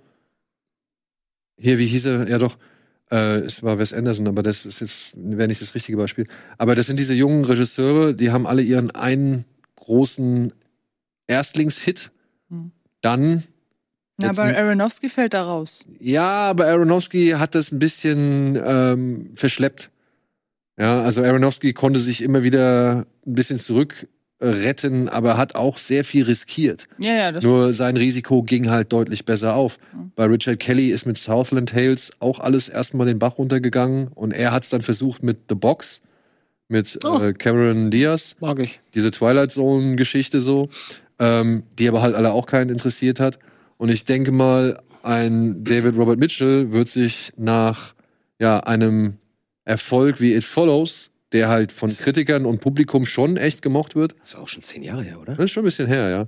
Ähm, wird sich halt nach Under the Silver Lake, der halt so gar nicht stattgefunden hat, irgendwie in der öffentlichen Wahrnehmung, würde ich auch gedacht haben, so, ja, was mache ich jetzt? Mache ich jetzt den Weg wie ein Richard Kelly oder mache ich den Weg wie ein Aronofsky oder mache ich jetzt den Weg, weiß nicht, nehme ich jetzt dieses Sequel da in, in Kauf, weil damit Vielleicht weiß ich, Das, worauf er Bock hat. Könnte auch sein. Und es ist zufälligerweise, dass er damals schon gedacht hat, oh, ich würde gern weiter erzählen. Mal gucken, wenn die Zeit. Naja, er sagte halt auch schon, aufgrund des Budgets und der Zeit und so sind viele Ideen, die, äh, die er hatte bei It Follows, entweder nur verkürzt Mhm. oder erst gar nicht Oh, gelandet. vielleicht ist er deswegen so gut, weil das, das George Lucas-Syndrom hätte zu viel reingepackt, hätte nicht Ja. mehr funktioniert. Weiß man nicht. Also, aber es gibt, ich finde, es gibt so ein paar Regisseure, die halt immer so einen, so einen ähnlichen Werdegang oder beziehungsweise die so an den ähnlichen Eckpunkten ihrer Karriere landen oder an den, an so typischen, ähm, ähm, weiß ich nicht, ich sage jetzt mal Meilensteinen ähm, und dann halt sich entscheiden müssen. Machen sie das, machen sie das. In Tarantino macht Reservoir Dogs und Pulp Fiction. Und was macht er als nächstes? Jackie etwas Brown Anderes, etwas, etwas anderes. etwas anderes, ja. Und, und trotzdem gab es da erstmal auch ein bisschen Distanz so. Ja, heutzutage sieht man Jackie Brown auch, glaube ich, ganz anders oder deutlich anders als Ja. noch damals, als er es äh, frisch rausgebracht hat. Und mir tut's auch leid für diese Leute, ne? Also wirklich, ich finde es auch immer ein bisschen schade, dass manchmal vielleicht ja so eine Entscheidung auch eher gezwungen ist. Aber guck mal, auf der anderen Seite, ein Nicholas Winning Reffen macht Pusher. Ja, der hat ja auch nie Geld. Ja, genau. Macht Pusher, ist plötzlich in der Lage, ey, ich kann alles machen, was ich will. Geht nach Amerika, macht mit John John. Moment, der hat drei Pusher gedreht. Nein. Der hatte nie Geld. Lass mich kurz ausreden. Er macht Pusher 1, geht nach Amerika, dreht mit John Turturro 4X, der vollkommen baden geht, ist danach pleite und ist dann erst gezwungen, Pusher 3 und Pusher 3, äh, 2 zu machen. Ah, okay. Das war mir nicht klar, dass er schon da einen Ausflug nach drüben gemacht hat. Ich wusste nur, dass jede Produktion ist immer kurz auf der Kippe. Ja, ja. Einer will ihm Geld geben. Die Hälfte der Menschheit hasst, ihn- hasst den Output. Und es ist ein kleines Wunder, dass er weiterdreht. Aber es hat auch gerade jemand vor ein paar Tagen aus dieser Clique oder aus dieser Schublade von jungen Regisseuren, die irgendwie einen kleinen, coolen Erstlingsknaller hingelegt haben. Ich meine, das war nicht Ari Aster, aber so jemand aus dieser Liga hat gesagt, er dreht jetzt nicht mehr, er hat keinen Bock mehr. Ja, das Wer ist war das? Ähm, der Franzose, der Ja, auch in französischer S Name. Kapitel 2 mitgespielt hat. Ach, Xa- Xavier Xavier Dolan. Dolan, Ja, der hat der gesagt, hat gesagt, er, er er dreht nicht mehr. Dreht nicht mehr. Ja. Ja, aber ich, ich hatte mal ein Statement bei Insta gelesen, dass er gesagt hat, er nimmt sich jetzt erstmal komplett zurück, so mal wieder ein bisschen. Also er hat das richtig, es gab ein richtiges Interview dazu und er hat erzählt, dann bringt alles nichts mehr. Okay. Alles scheiße. Ja, schade. Ja, weil wirklich. auch der, der hat tolle Filme gemacht, ey. Mhm. Also allein Mami, also für den finde ich, also für den respektiere ich Ja, ihn aber ungemein. das ist der Punkt, das respektiert man und 98,9 Prozent der Leute gucken sich das nicht an. Das Ja. stimmt leider. Und das ist halt echt, das ist schade. Das ist halt echt schade. Da bemängelt man auf der einen Seite immer irgendwie, man kriegt nur das Gleiche und immer nur dieselben Leute oder immer irgendwie, ja, zu viel Superhelden oder sonst irgendwas. Und ähm, naja, diese Leute kommen mit ihren Filmen, die halt mal ein bisschen spezieller, ein bisschen herausfordernder sind, kommen nicht durch. Hm. Kommen bei den richtigen Leuten an, vielleicht sogar die Leute, von denen sie sich wünschen, dass sie auch die, ihre Filme toll finden. Das ist, hast du ja häufig, dass du sagst, Hm. ich will gar nicht, dass die Ballermann-Fraktion meinen Kunstfilm jetzt gut findet und sich den abfeiert. Weißt du, das willst du nicht, sondern du willst eigentlich, dass ihr und das, dass du und dass du und der da hinten und der Kritiker und der jemand, der auch Ahnung vom Filmemachen hat und dasselbe macht, dass der einen respektiert. Ich glaube, es gibt viele Leute, die so ticken, aber damit verdienst du kein Geld. Damit verdienst kein Geld und irgendwie ist es ja auch schade, wenn halt Leute, die echt gute Arbeit in Sachen reingelegt haben, wie zum Beispiel in Under the Silver Lake, da würde ich allein dem Komponisten, dem würde ich äh, nochmal einen Zusatz Patreon irgendwie stiften oder sonst irgendwas so, ja. Also, weil der Score von Under the Silver Lake ist großartig. Mhm. Zum Beispiel. Also nur ein Beispiel. Und das sind ja Leute, die halt irgendwie gute Arbeit leisten. Hast du ein Produktionsjahr? Vor zehn Jahren? 15, Was denn? 16, wann der rausgekommen ist. der raus? Under the Silver Lake? 2015, Nur aus dem Bauch raus, 2016. ist egal. Nur, dass ich ungefähr ein Ja. Gefühl habe. 2017 vielleicht? Okay, also nicht, also nicht richtig. Ich lege mich fest und sage 2016. Äh, guck mal. Hm? 2018. Okay, das ist relativ neuer. frisch noch, relativ frisch noch. Ja. Aber ich habe eine Frage an euch. Wenn ihr einen Film drehen würdet, für wen würdet ihr den drehen wollen? Jetzt gebt, sagt nicht für beide. Nee, also das Ding ist doch, du sollst ja eigentlich, das sagt dir, glaube ich, auch jeder, ähm, du sollst einen Film für dich selbst drehen. Und Okay. mit ein bisschen Glück, mit ein bisschen Glück, äh, resoniert oder beziehungsweise connectet der halt auch mit vielen Leuten. Anders. Worüber würdet ihr euch mehr freuen? Wenn ihr einen Kritikererfolg abliefert oder wenn ihr einen Massenerfolg abliefert? Ich sag ganz klar den Massenerfolg. Ja, sagst du? Ja. Ja. Ich, würd, ich will Leuten Spaß bereiten, die Und wenn du deine Fans hast, was machst du wenn ich meine Fans hasse, dann Klar. man, du stehst das erste Mal auf einer Veranstaltung, Man- wo die Leute, die deine Filme lieben, kommen. Das sind alles völlige ich Vollhongs. behaupte ja, dass jeder sich seine Fans so zusammen um sich rumschaut, wie er es verdient hat. Und ich würde behaupten, dass ich einen Film machen würde, der sich keine Arschloch-Fans heranzieht. Müssen keine Arschlöcher sein. Können einfach nur so Leute sein, die du nicht respektierst oder von denen du denkst, was? Also Arschlöcher. Ja. Wo ist denn da der Unterschied? ja, aber Arschloch ist aktiv. Das wollte ich. Ach Ja, so, aber okay. also, pass mal, nee, pass mal auf. Du meinst Transformers-Fans? Zum, Zum Beispiel. Die jetzt, die jetzt keine Nein, Arsch okay, nein, nein, auf, nur nein. um das zu sagen, die jetzt keine Arschlöcher sind ähm, und die halt einfach wahrscheinlich simpler gestrickt sind in ihrem in ihrem Anspruch an kurzweilige Unterhaltung. Machen wir es doch das Extreme. Oh Gott. Wir hatten ja einmal hier die Situation, und das soll jetzt nicht als Diskussionsgrundlage dafür de- äh, dienen, dass dieser Film wirklich so ist. Aber wir hatten ja mal, Wolfgang hatte ja mal, äh, als er mal zu Gast war, gesagt, dass Black Panther so von rechten Leuten vereinnahmt wird, wegen der identitären Gedanken, die da drin stecken. Gar Diese nicht Welt, ey, die, ich will sowas, will ich gar Ach nicht. so, hören, nehmen wir. Fight Club als näherlie- näherliegendes. Ja, nehmen wir Fight Club. Okay. Ja, du hast, machst Fight Club und plötzlich kommen da halt irgendwie, stehst du da und machst irgendwie, keine Ahnung, eine Veranstaltung und dann steht da halt aber auch so ein ganzer Bunch von Insels irgendwie. Okay, das ist eine richtig blöde Frage. Ja, aber da kommst du hin dann. Damit musst du rechnen, wenn du Aber dann, nee, dann sage ich es jetzt einfach wie David Fincher. Der hat, wurde nämlich gerade wieder darauf angesprochen und er hat was richtig, das einzig Richtige gesagt auf Er kann nichts dafür. Er hat gesagt, es ist nicht, es ist nicht, es ist nicht in seiner ähm, Verantwortung als Künstler ähm, dafür zu sorgen, wie die Masse sein Werk interpretiert. Und damit trifft das doch. Ja, aber zieht er sich auch ganz klar dann Aber dann, aus der Schlinge und, Und so. das dann, finde ich- Habe nichts zu tun, kann ich nichts für. aber Antje, aber dann würde ich aber sagen, ist es natürlich schwierig zu sagen, mir ist es lieber, wenn die Masse meinen Film akzeptiert. Aber das, aber es tut ja, also die Masse akzeptiert ja Fight Club.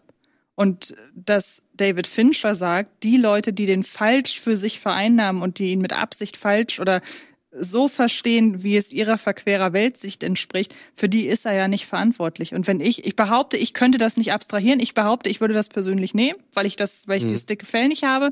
Aber in der Theorie wüsste ich, ich möchte einen Film für die breite Masse machen und wer ihn falsch interpretiert und für sich vereinnahmt, aber ein Arschloch ist, dafür bin ich nicht verantwortlich. Ich behaupte aber nicht, dass ich das könnte. Ich könnte das Ganz nicht. Naja, aber dann, also dann musst du aber die Verantwortung meiner Ansicht nach doch ganz abgeben, weil wenn du sagst, ich bin nicht dafür verantwortlich, dass Arschlöcher meinen Film mögen, dann musst du aber auch sagen, ich bin nicht dafür verantwortlich, dass Leute meinen Film ja Das- wirklich zum Leben brauchen. Das ist ja im Zweifelsfall der Film. Der Film ist ja dafür die guten Gefühle verantwortlich. Ja, ja, aber dann müsstest du ja eigentlich, ich meine nur, dann müsste man ja eigentlich vollkommen frei davon machen, ob ein Film sowohl bei der Masse als auch bei den Kritikern ankommt. Da hast du völlig recht. Lustigerweise reden wir ja über sowas von ungelegte Eier.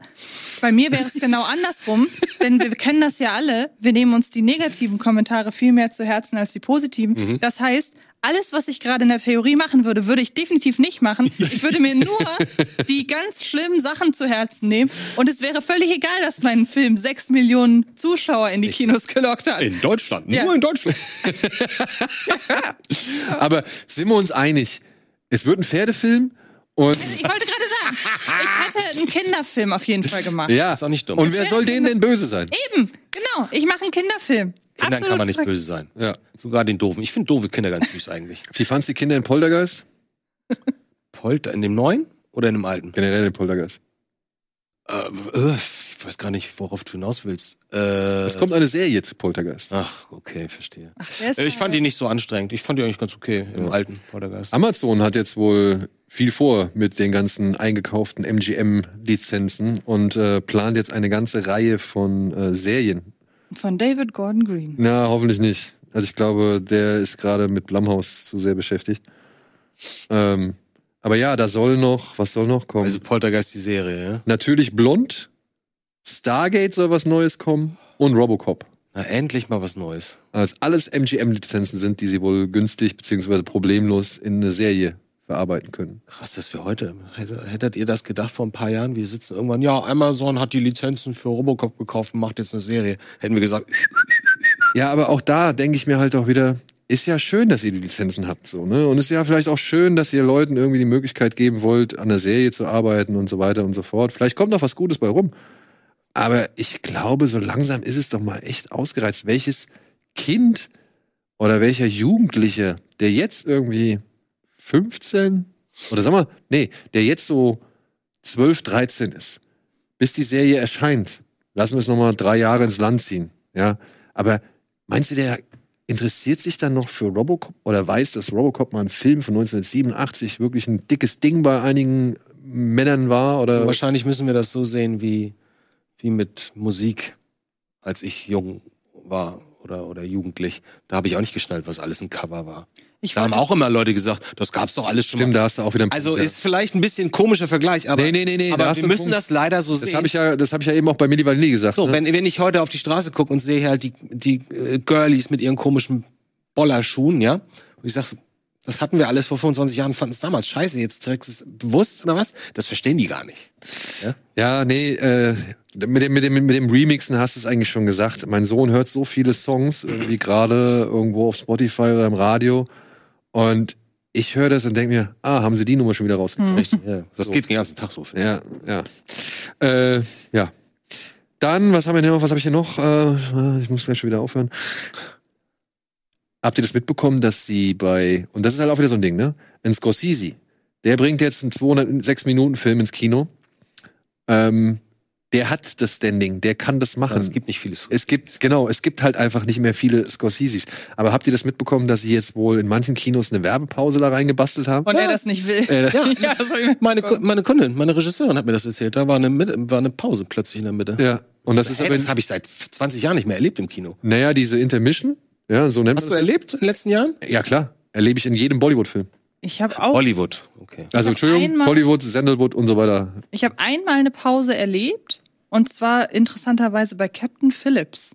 What? Aber auch keine Werbepause, sondern einfach kurz zehn Minuten Pause. Aber der ist doch War- nicht so lang gewesen. Nee, eigentlich nicht. Aber das weiß ich nämlich noch. Also bei Avatar damals, da war eine Pause, das weiß ich noch. Nee, das, das ist Bei die Ba- einzige Pause, die ich je Meine letzte Pause war bei Dark Knight.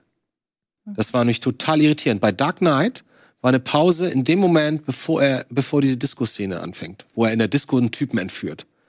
Und ich weiß noch, wie mich das völlig ausgerissen hat, weil du, du bist nicht mehr in die Story reingekommen. Ich saß da eine, eine Minute und habe nicht verstanden, was passiert hier gerade. Wieso ist Batman gerade in der Disco und prügelt sich hier gerade?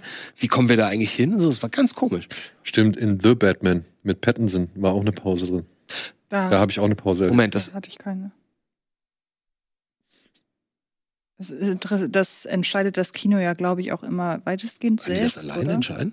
weil Naja, ich- oh, jetzt nicht mehr. Weil ich nämlich noch weiß, dass ich Captain Phillips damals in irgendeiner Vormittagsvorstellung gesehen habe.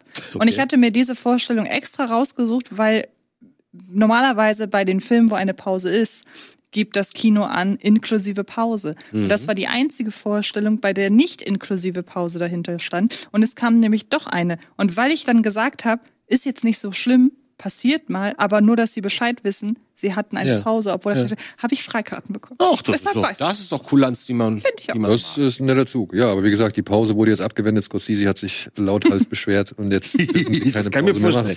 Der Marty. Ja, und wo wir bei Sicario noch eben äh, waren, habt ihr mitbekommen, ähm, sowohl Brolin als auch Blunt als auch Benicio del Toro sind wohl alle sehr drei? erpicht bei, auf Teil 3, also drängen Mit auf wem? Teil 3. Und das ist jetzt halt ein Gerücht. Es ist ein Gerücht. Ich will nochmal ganz bedeuten, äh, betonen, es ist nicht wirklich verbrieft.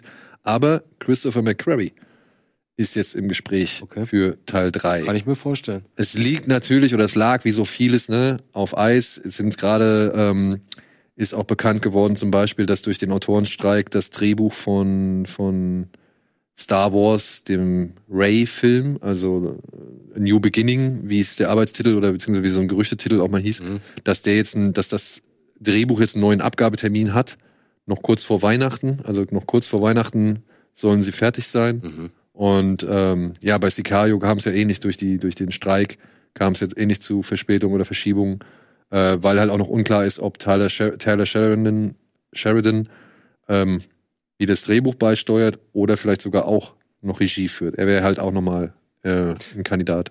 Ähm, aber war Emily Blunt nicht im zweiten Teil gar nicht mit dabei? Die war im zweiten Teil nicht mit dabei. Ja. Aber er hat halt Bock auf den dritten. Die zweite war auch nicht so schlecht. Also, es Fand ist kein zweiten auch nicht also verkehrt. stinkt, also fällt total ab gegen den ersten, weil das erste ist, wie gesagt, Meisterwerk meiner Meinung nach. Aber ich war überrascht, wie gut der trotzdem der, bis auf das Ende, bis auf die letzten 20 Minuten, die ich echt peinlich fand. Aber ansonsten fand ich den ziemlich positiv. Also ich mochte den, den zweiten auch sehr gerne. Ich Ja. habe den gern geguckt. Ja. Ja. der erste ist besser, keine Frage. Aber, Teil drei, ja. aber ja, ey, also ich hätte schon, also es war ja eigentlich als, ich meine, so offen wie der zweite auch endet, war es ja eigentlich schon als Trilogie angelegt oder angedacht. Und Ist das ein ähm, offenes Ende? ja, Monsieur XY wird verletzt und ist mit dem Jungen da irgendwo in der Wüste und wird dann gerettet. naja, aber später sind sie noch mal in diesem Laden. Und dann Okay, das stellt er ihn ja zur Rede und sagt halt hier, okay. Ja, es ist, also es könnte eine richtig tolle Kinoreihe werden, glaube ich. Wäre geil. Ja. Gut, so. Haben wir noch irgendwas? Nee, ich glaube, jetzt äh, machen wir hier an dieser Stelle Schicht. Vielleicht noch mal ein kleiner Shoutout oder beziehungsweise ein kleiner, ein kleines Gedenken an Matthew Perry Hm. und gleichzeitig auch noch, äh, okay, Matthew Perry erstmal. Ja, lass uns erstmal. Ist schade, weil er, man liest jetzt so oft oder so viel, dass er gar nicht irgendwie nur als Chandler in Erinnerung bleiben möchte. Ist doch klar. Aber es ist nun mal, finde ich, was willst du machen, wenn du in der größten Fernsehserie der Welt gewesen bist und eine Million Dollar pro Folge bekommen hast und die ganze Welt kennt und liebt dich? Also was willst du da machen? Und dann machst du das zehn Jahre. Ich glaube von 294 bis 24 oder irgend sowas, glaube ich. Da kannst du nicht gegen arbeiten. Da kann der CEMA sagen, ich will bitte für mein Buch bekannt sein oder für meinen Film, den ich mal vor 13 Jahren links, links, rechts in der Ecke gedreht habe. Dafür möchte ich bekannt sein. Das kann er gerne wollen, aber es wird nicht passieren. Matthew Perry, sie werden für mich immer als äh, der Hauptdarsteller in keine halben Sachen bekannt sein. Das wird für mich immer mein Bezugspunkt zu ihnen sein und ich mag sie sehr in diesem Film. Ich habe sie sehr in diesem Film genossen. Ich habe sie sehr, ich sehr viel gelacht und ähm, ich hätte gern mehr von dieser, von diesem Matthew Perry in Filmen gesehen. Hätten wir vielleicht sogar alles bekommen. Ich meine, der war ja so ein bisschen in letzter Zeit auf, auf einem guten Pfad, ne?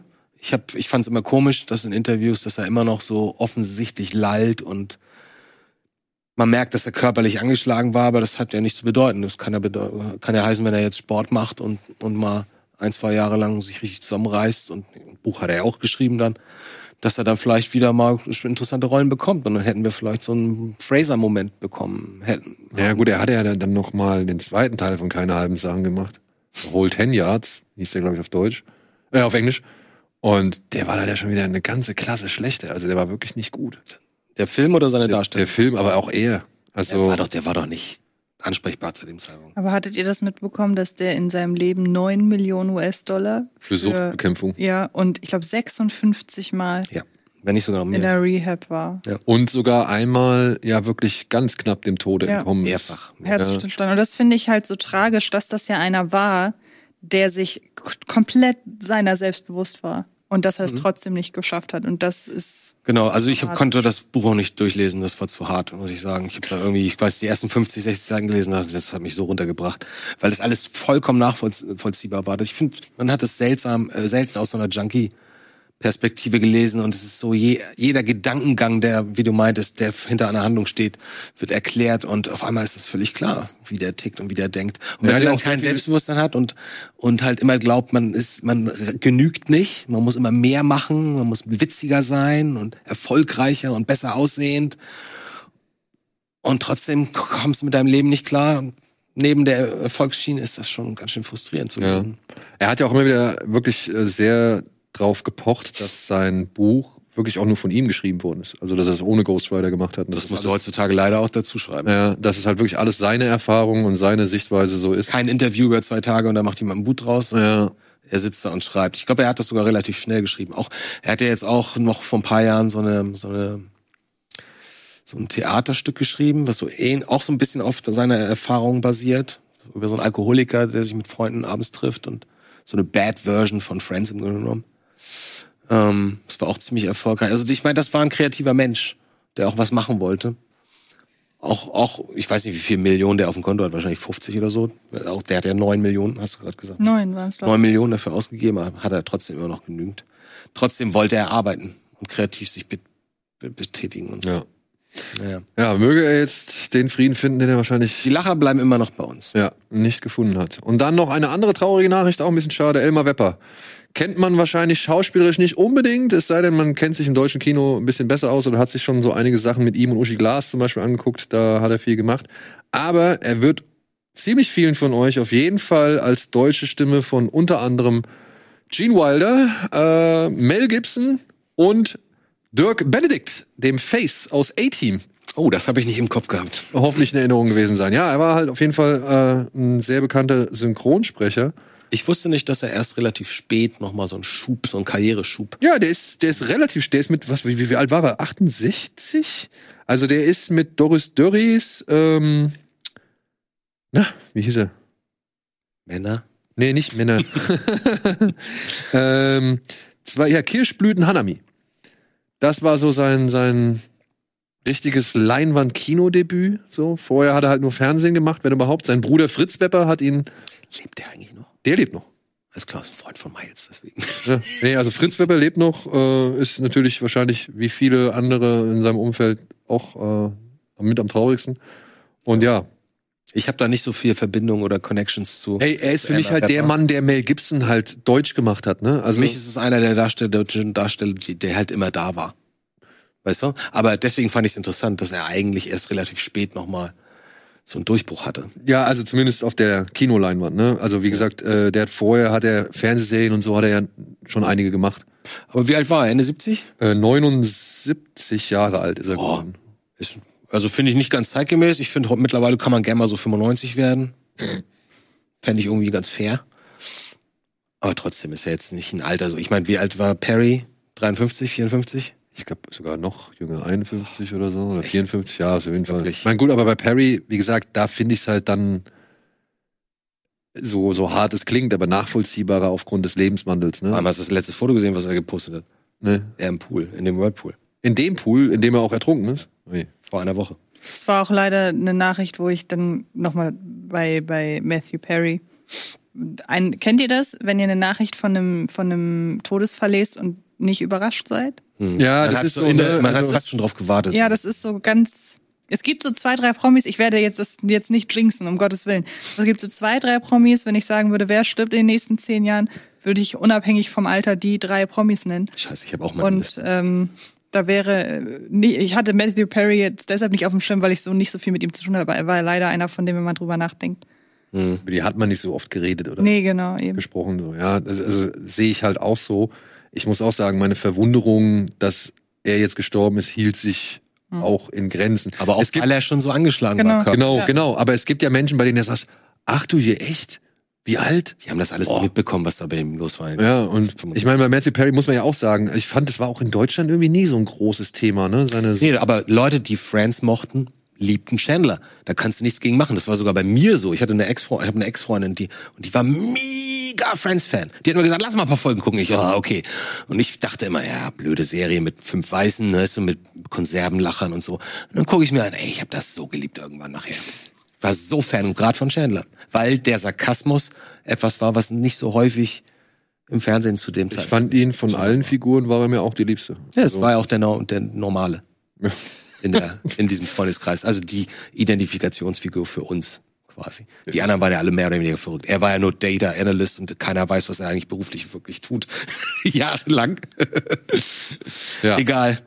Tschüss, Chandler. Rest in Peace. Echt hat er hat gerne, ich hätte ihm gerne noch Herr Perry. 20 Jahre mit einer glücklichen Beziehung, fit und gesund und mit drei erfolgreichen Filmen hätte ich ihm gerne gesehen. Das hätte, hätte ich ihm gegönnt. Ja. Vielleicht noch eine eigene Serie, die erfolgreich ist.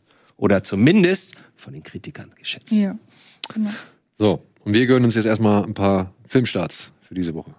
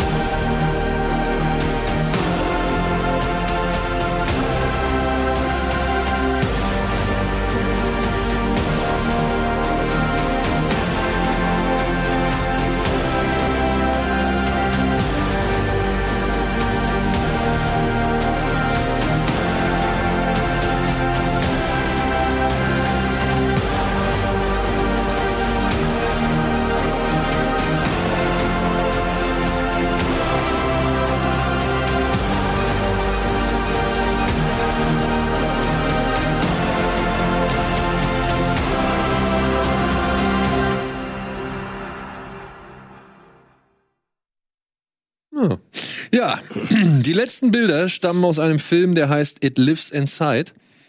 Ähm, ist ein Horrorfilm, der beim South by Southwest Festival damals den, dieses Jahr den Publikumspreis gewonnen hat. Ach was. Es geht um eine indisch-amerikanische Teenagerin namens Sam. Die lebt mit ihren, ja, etwas strengeren Eltern oder etwas konservativeren Eltern halt in einer Kleinstadt oder einem Vorort und hat am Telefon oder halt beziehungsweise hat einen Streit mit ihrer Freundin, mit ihrer entfremdeten Freundin und daraufhin zerbricht sie ein Glas und setzt damit wohl einen altindischen Dämon frei. Oh.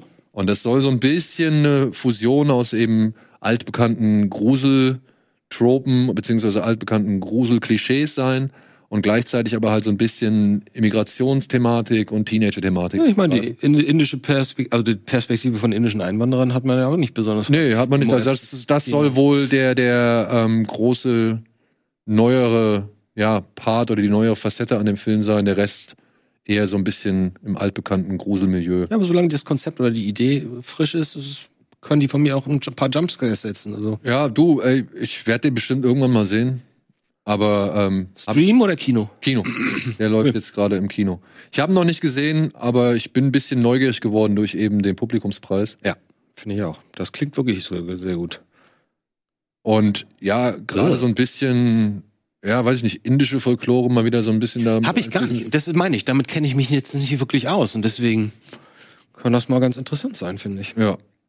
So, dann haben wir einen Film im Kino namens Dump Money, schnelles Geld und dürfte vor allem die Freunde, die ähm, The Big Short mochten, vielleicht ein wenig erfreuen. Hier geht es um den, ja, um den GameStop-Fall aus dem Jahre 2021. Da haben viele Hedgefondsmanager darauf gesetzt, dass der Aktienkurs der Marke oder der, der Spiel ähm, Verkaufsmarke oder Ladenkette GameStop, dass der halt in den Keller rauscht Also und die halt Shortings quasi. Genau, äh, dass der, dass die Firma halt äh, pleite geht beziehungsweise Riesenverluste einfährt.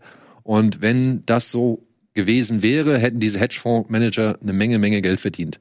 Aber das ist nicht passiert, denn es gab einen Internet, sage ich mal, einen YouTuber, einen Streamer, äh, wie hieß er? Irgendwas mit Kitty, Roaring Kitty. Ja, ähm, eigentlich heißt er Keith Gill, aber der war so überzeugt von der GameStop-Aktie, dass er sich halt vor seinen Rechner gesetzt hat und ziemlich viele Menschen dazu gebracht hat, in diese Aktie zu investieren. Und im Gegenzug oder beziehungsweise im, im Gegenteil zu dem, was die Hedgefondsmanager angenommen haben, die auf den Verlust gesetzt haben, ist die Aktie halt tatsächlich im Wert gestiegen und gestiegen und gestiegen und gestiegen. Und all diese Kleinanleger, die von der Börse immer als ja Idioten beziehungsweise eben Dump Money bezeichnet werden, die waren plötzlich reich. Und all diese Hedgefondsmanager haben plötzlich richtig, richtig viel Geld verloren. Ganze wurde in Szene gesetzt von Greg Gillespie, dem Regisseur von I, Tonya, oder auch Pam und Tommy. Und ich finde den Stil, dieses, dieses immer auch mal so ein bisschen in die vierte Wand reinsprechen und dieser Meta-Humor, das trägt sich jetzt auch in dem Film weiter. Ich muss allerdings sagen, ähm, ich weiß nicht, wie es dir geht, Antje. Also du hast ihn gesehen, ne?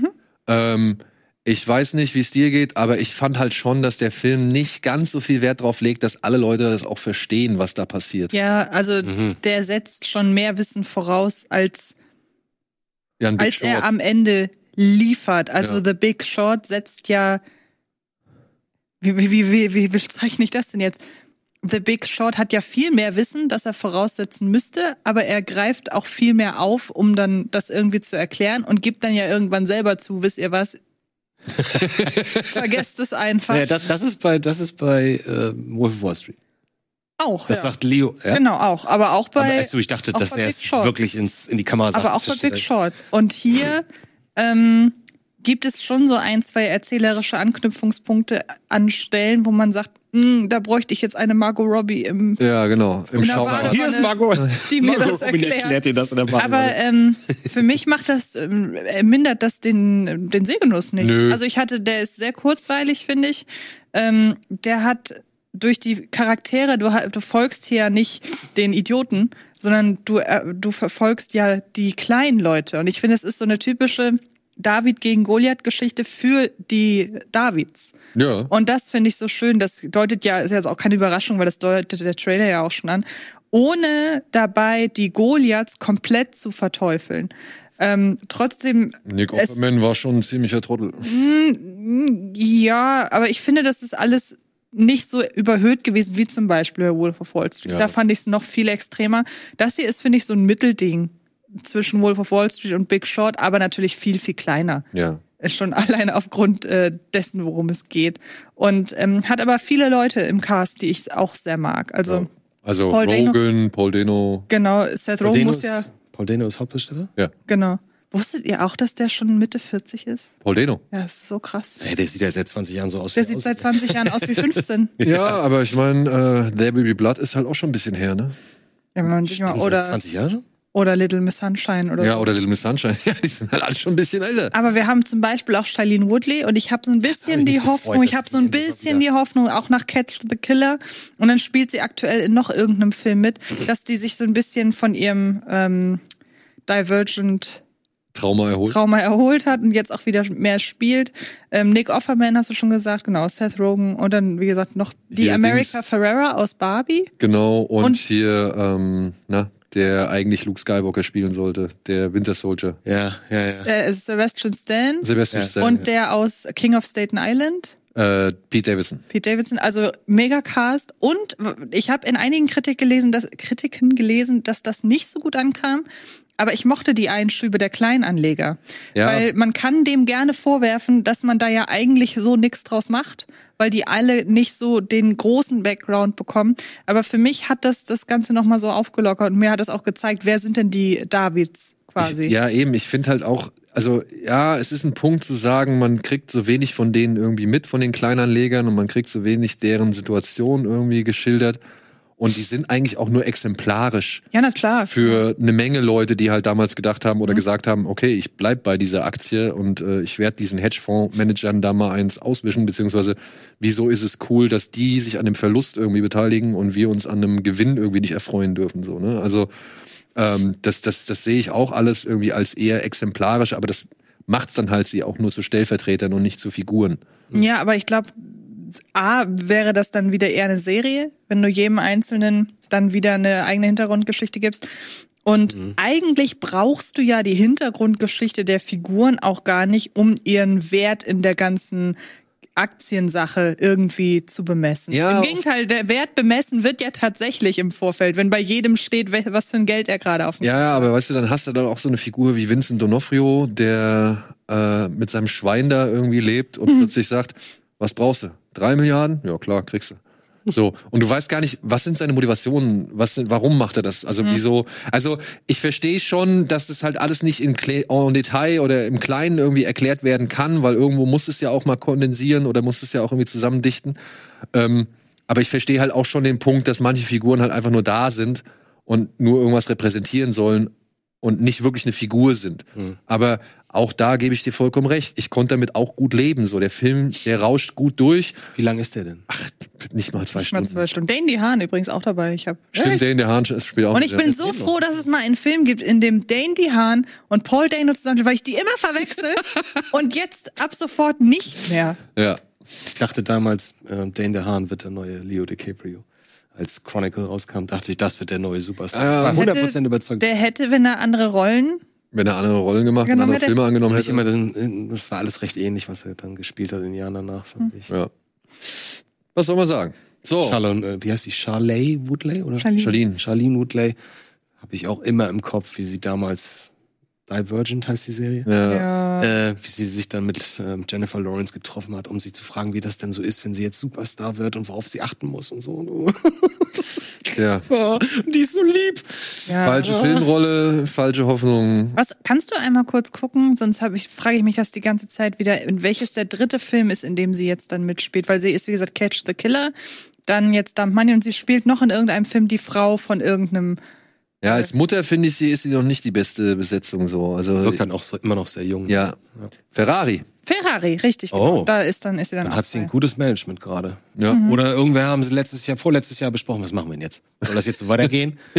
Komm, Wie ich komm brauche ich da ich brauch raus? jetzt mal so drei wirkliche Kracherfilme. Ein Publikumserfolg, ein Kritikererfolg und irgendwas Abgefahrenes. Hm. Wobei ich ja auch diesen Mauretanier nicht schlecht fand, in dem sie mitgespielt hat. Also den fand ich auch nicht verkehrt. Sagt mir nichts. Sie Ja. war auch in Snowden, war sie die Frau von Edward Ja, Snowden. da ging es um so einen äh, unschuldig inhaftierten Mann in Guantanamo, der versucht wird rauszu, den sie versuchen rauszuboxen. Klingt nach richtig guter Laune. Ja, ja. ja, richtig gute Laune ist auch der nächste Film. Aber ist meiner Ansicht nach mit der beste Film, der diese Woche im Kino startet. Ich habe ihn schon äh, sehen dürfen und Soldier, ne? Nein. das ist, Universal Soldier ist der zweitbeste Film. Man muss mal fair bleiben.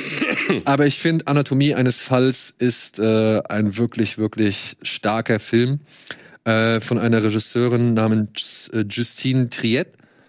Äh, hier geht es um, ja, wir sehen eine Autorin, die führt ein Interview mit einer Studentin. Das wird abgebrochen, weil der Mann der Autorin ziemlich laut Musik hört und irgendwie arbeitet und umräumt und was weiß ich.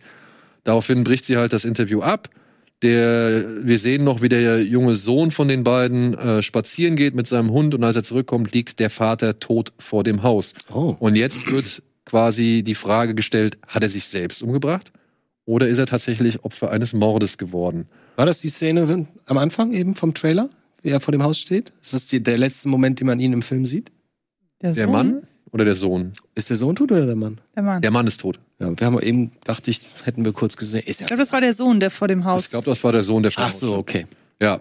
Und naja, die Frage bleibt jetzt im Raum, äh, ist er umgebracht worden oder hat er sich selbst umgebracht? Und natürlich, wenn man die Frage stellt, ist er umgebracht worden, kommt dann zwangsläufig auch die Frage, ist es vielleicht Sandra Hüller gewesen, also seine Frau, Mhm. die ihn umgebracht hat? Und wir erleben halt in dem Film, wie die Dame dann vor Gericht landet und sich dort allerlei, ja, bohrende, schwierige, aber auch wirklich voreingenommene Fragen gefallen lassen muss. Und die Frage, wer es war oder ob es ein Mord oder ein Selbstmord war, die spielt dann halt irgendwann im Film keine Rolle mehr. Mhm. Es geht wirklich einfach nur darum, diese Frau vor Gericht vorzuführen und bestätigte, bereits vorgefertigte Meinungen äh, irgendwie damit einfließen Mhm. zu lassen und die irgendwie zu einem ja, Ziel zu bringen, so dass man halt wirklich sagen kann, mit den Annahmen, die man hat, äh, liefert die Frau auch die nötigen Antworten, um diese Annahmen zu stützen. Klingt wie eine Rolle für Sandra Hüller. Und sie ist wirklich, sie ist wirklich gut. Weil sie spielt einen komplexen Charakter, den man eigentlich nicht unbedingt mag, beziehungsweise nicht unbedingt mögen muss. Und der Film zeigt dann auch nach und nach, entblättert er so ein bisschen aus der Vergangenheit Momente und man stellt hier fest, okay, hier waren zwei Leute, die hätten einfach schon längst nicht mehr zusammen sein dürfen. Mhm. Keiner ist besser als der andere, aber der Film ist meiner Ansicht nach so geschickt, dass er nie ganz offen, äh, nie ganz löst oder offen lässt, ähm, wer es denn hätte sein können, beziehungsweise ähm, was denn am Ende dann auch passiert ist. Mhm. Ja, und äh, das fand ich sehr, sehr stark. Ich fand ihn auch super. Ich habe es lustigerweise einen Tick anders von der Erzählweise aufgefasst als du, weil für mich, also bei dir, vielleicht habe ich dich falsch verstanden, bei dir klang das jetzt so, als wäre von Anfang an klar, dass sie unschuldig ist, aber Nein, dass nein, man, nein, nein. okay, weil, ähm, aber dass man versucht durch suggestive Fragen sie in eine Schuldvermutung zu drängen. Und ähm, das habe ich gar nicht so aufgefasst. Ich finde, ähm, das ist das Spannende an der Performance von Sandra Hüller. Du weißt es die ganze Zeit nicht. Nee. Und wie du auch schon sagst, es spielt irgendwann überhaupt keine Rolle mehr. Und ähm, deshalb ist es spannend, wie der dauert fast drei Stunden. Er Wie, ist halt ein bisschen lang, muss man ja, schon sagen. aber wie, wie der Film das schafft, obwohl er diese Hauptfigur hat, gespielt von Sandra Hüller, bei der du sagst, hm, eigentlich möchte ich gar nicht so viel Zeit mit der verbringen. Aber andererseits ist die auch so faszinierend in ihrer ganzen Art und Ja. wie der Film auch erzählt ist, dass er so viele Dinge erst im Nachhinein zusammensetzt. Also es gibt ein Streitgespräch in der Küche zwischen dem Mann und ihr, Super gespielt. wo du ah, das zum einen grandios gespielt ist und das eine Dynamik entwickelt und was dann auch durch was wird gezeigt, wann wird weggeschnitten, in deinem Kopf noch ganz, ganz lange weiter. Ähm, noch ganz, ganz lange weiter äh, gesponnen wird. Und teilweise ist der Film im besten Sinne auch total frustrierend. Zum Beispiel, wenn er dann Ich dachte, das ist ein deprimierender Film. Nein, gesagt. frustrierend im Sinne von der macht einen wütend, Ja. weil, weil er zum Beispiel vor jeder, die Frage, die du dir stellst, ist sie jetzt schuldig oder nicht, die ist zwei, dreimal kurz davor beantwortet zu werden und dann schneidet er weg. Dann hast du eben nicht mehr die Eindeutigkeit und dann kann es genauso in die eine, aber auch in die andere Richtung gehen. Ey, und dann ist da ein Staatsanwalt, ne? Der sie da verhört und, und Fragen stellt. Ey, und wirklich, ab einem gewissen Punkt, ich wollte dem Typ Gewalt antun. Ich wollte dem wirklich nur noch ins Gesicht hauen. Spricht für die Darsteller. Ja, die das spricht, wirklich, das spricht so sehr für diesen Film, weil dieser Staatsanwalt, der stellt zum Teil so bekloppte Fragen. Ja. also wirklich, es sind so bescheuerte Sachen, die er da irgendwie rauskramt. Und gleichzeitig aber, und das ist das Frustrierende, gleichzeitig verstehe ich trotzdem, wo es herkommt. Und vor allen Dingen muss man sich ja immer wieder vor Augen führen, dass solche Fragen ja teilweise auch gestellt werden, um die Leute aus dem Konzept zu bringen. Denn wenn du Leute vor Gericht aus dem Konzept, bring, Konzept bringst, hast du am ehesten die Chance, dass sie aus ihrem vorgefertigten Muster, falls sie sich das nur überlegt haben, äh, ausbrechen. Also es ist ein sehr, sehr kluger Mann, dieser Staatsanwalt. Er ist nur unfassbar ätzend. Aber er wirklich, er ist unfassbar ätzend. Ja. Also wirklich, ich wollte ihm permanent ins Gesicht schlagen. Und dann auch allein das Spiel mit den vereinzelten Sprachen, weil Ja. sie ist eine Deutsche, ihr Mann ist Franz, nee, ihr Mann ist Engländer, nee, Ich glaube, ihr Mann ist Franzose. ihr Mann ist Franzose, sie wohnen in Frankreich, aber sie sprechen beide Englisch, weil er kann kein Deutsch und sie kann kein Französisch. Okay, Und, okay. und dann soll, glaube wie war das, vor Gericht soll dann Englisch gesprochen werden, aber der Staatsanwaltschaft provoziert sie allein schon dadurch, dass er immer wieder Französisch spricht. Das, das hatte ich, ich habe kurz was darüber gelesen heute Morgen und las nur, dass, dass Sandra Hüller meinte, guckt das bitte auf jeden Fall auf, im Originalton, weil gerade diese Komplexität mit den Sprachen und jetzt verstehe und jetzt, wo du das sagst, verstehe ich auch, was sie damit meint, macht natürlich, gibt dem Ganzen nochmal eine andere Dimension. Und das ist halt auch das Ding. Ich, ich habe äh, irgendwo gelesen, dass der Film auf Deutsch tatsächlich alles in Deutsch irgendwie ähm, Alles gleich. schildern soll. So wie, wie Bastards auf, auf Deutsch. Das ist auch komisch, da verliert es auch total Ja. Qualität. Das mer- merkst du nicht, weißt du nicht, wenn du es nicht kennst. ja. Aber Also deswegen, also wenn ihr die Gelegenheit habt, den Film im Original zu schauen, ähm, es sind, es kommen alle Sprachen vor. Also ihr hört auch Deutsch in dem Film, äh, ihr hört Englisch, ihr hört Französisch. Ähm, ich weiß nicht, wie sie es gemacht haben letztendlich in der deutschen Synchronisation, aber meiner Ansicht nach sollte man den Film auch in der Originalfassung gucken, denn da wird eben dieses Sprachbewahr ist halt einfach Thema in diesem Film. Also Ja. was Sinn machen würde aus meiner Perspektive, wenn man eine deutsche Synchro macht, dass man den englischen Part auf Englisch macht und dann immer noch das Wechselspiel hat zwischen Englisch, Und Deu- äh, also Französisch und Deutsch Deutsch. und Französisch. Ja, ja. Weil dann kann man auch immer noch zum Beispiel die Provokation des Staatsanwalts verstehen. Ja. Aber weil es wird ja kaum Deutsch gesprochen. Ich sage ja nur so wurscht. ein paar Mal kommt man Ja. auch in deutsche Sätze. Was ich aber auch ganz spannend fand, gerade was du meintest, ist, äh, dass man Sandra Hüller in ihrer Figur nicht greifen kann oder man weiß nicht, ob man die mag oder nicht und man, die ist so ein bisschen unnahbar und ähm, habt ihr wahrscheinlich auch gelesen vor ein paar Tagen das Interview oder ich glaube auf Spiegel Online war das, glaube ich, dass man, dass sie sich so extrem privat abkapselt, dass sie Ja. nichts von sich preist, Sie hat noch nicht mal, nicht mal den wie ihr Hund heißt. Ja. nicht mal der Hundename und so. Und ich dachte, das ist komisch. Früher hätte ich das als arrogant oder wichtig tourisch empfunden oder wahrgenommen, also vor 20 Jahren. Ne? Und heute denke ich so, na, das hat aus zweierlei Gründen ist das nicht dumm. Einmal, natürlich, du hast Ruhe, du weißt, ne, niemand klopft auf deinem Privatleben rum oder ob du dich gerade von jemandem trennst oder ob du Stress mit dem Kind hast oder sonst irgendwas. Das existiert einfach nicht in dieser Welt. Das ist schon mal ein Vorteil. Und zweitens, und da denke ich in letzter Zeit häufig drüber nach, sie ist ab, sie ist deswegen in ihrer Position als Darstellerin immer ein komplett leeres Glas oder ein Gefäß, was man füllen kann. Du hast nie einen Leo DiCaprio, wo du gleich, wenn du den auf der Leinwand siehst, denkst, ah ja, der war ja letzte Woche wieder mit dem Modeler in Israel unterwegs. Das hast du nicht. Und sowas lenkt ab. Und wenn du ein, ein Darsteller oder eine Schauspielerin bist, äh, eine Figur, die im wahren Leben zum Beispiel ein großes Ego hat oder total selbstbewusst ist oder berühmt dafür ist, verrückte Sachen zu machen. Und dann spielt diese Person plötzlich eine Figur, die genau das Gegenteil ist. Dann ist es schwieriger, das zu begreifen. Oder Unsympathen, die plötzlich Sympathien spielen oder umgekehrt. Du siehst, Ich in einem- schon- du siehst in einem The Rock immer The Rock. Genau, das ist es. Und der ist deswegen auch erfolgreich, weil er halt in der So wahren Welt so sympathisch ist und alle den, den mögen. Deswegen ist es leichter, in die Rolle zu kommen. Sandra Hüller macht seit, ich weiß nicht, wie lange die schon Schauspieler, 20 Jahre wahrscheinlich, ne? Mehr. Oder noch länger. Ich meine jetzt Kino, ich meine Theater hat sie wahrscheinlich schon länger gemacht. Ähm, du weißt nicht, du weißt nicht mal, ob was die gut findet oder ob die Humor hat oder welche Bands die toll findet oder welche Filme die als Inspiration toll findet. Du weißt gar nichts. Seit Die ist im Interview und die 1999. erzählt nur, was ist ihre Rolle, was ist das für ein Film, warum ist das wichtig, dass man den, den Original guckt mit den Originalstimmen und nicht synchronisiert. Ich finde das smart, weil Andererseits denkst du, ich will aber mehr über die wissen. Ich will wissen, wie Ich will ihr jetzt Wohn- wissen, wie ihr Hund Ich will heißt, jetzt wissen, wie der Hund aussieht. Ich will wissen, was für Bilder bei der im Ja. Wohnzimmer hängen und im Schlafzimmer und im Badezimmer. Das finde ich interessant. All das macht sie nicht. Oder auf was für einen Typen steht die? Mhm. Das finde ich auch interessant zu sehen. Diese Person ist in diese Person verliebt und die finden sich toll. Das spricht so, das Mhm. sagt so viel aus über die, über einen äh, Charakter. Und wenn du all das nicht hast, ist es viel leichter, diese Person in, in der Rolle zu akzeptieren. Ja, vor allem, ich meine, wenn man sich dann halt mal anguckt, was sie jetzt halt auch so seit den letzten Jahren gemacht hat, ne? Also der große Durchbruch, sag ich mal, war ja für sie Toni Erdmann. Ja, ja, ja. 2016. Dann kam er im nächsten Jahr schon Fuck You Goethe 3, Ja, wo ich noch dachte so, ja cool, dann kriegt der, kriegt der Film mal mit ein bisschen Qualität. Und in der und Rolle macht- war sie auch gut. In der Rolle war sie super. Ja. Und was macht sie danach? Diesen Sexfilm, oder? Nee, dann macht sie erstmal in den Gängen, wo sie die, die Supermarktkassiererin, beziehungsweise diese Auch wieder eine spielt. ganz andere Schiene, ne? Ja. Und ich, ich habe nur diese Bilder im Kopf, wo sie sich, wo sie irgendwie total eine frustrierte Frau spielt und die hat trifft sich alle zwei Tage mit irgendjemandem. Das war Toni Erdmann. Nee, wo so expliziter Sex auch drin ist und so.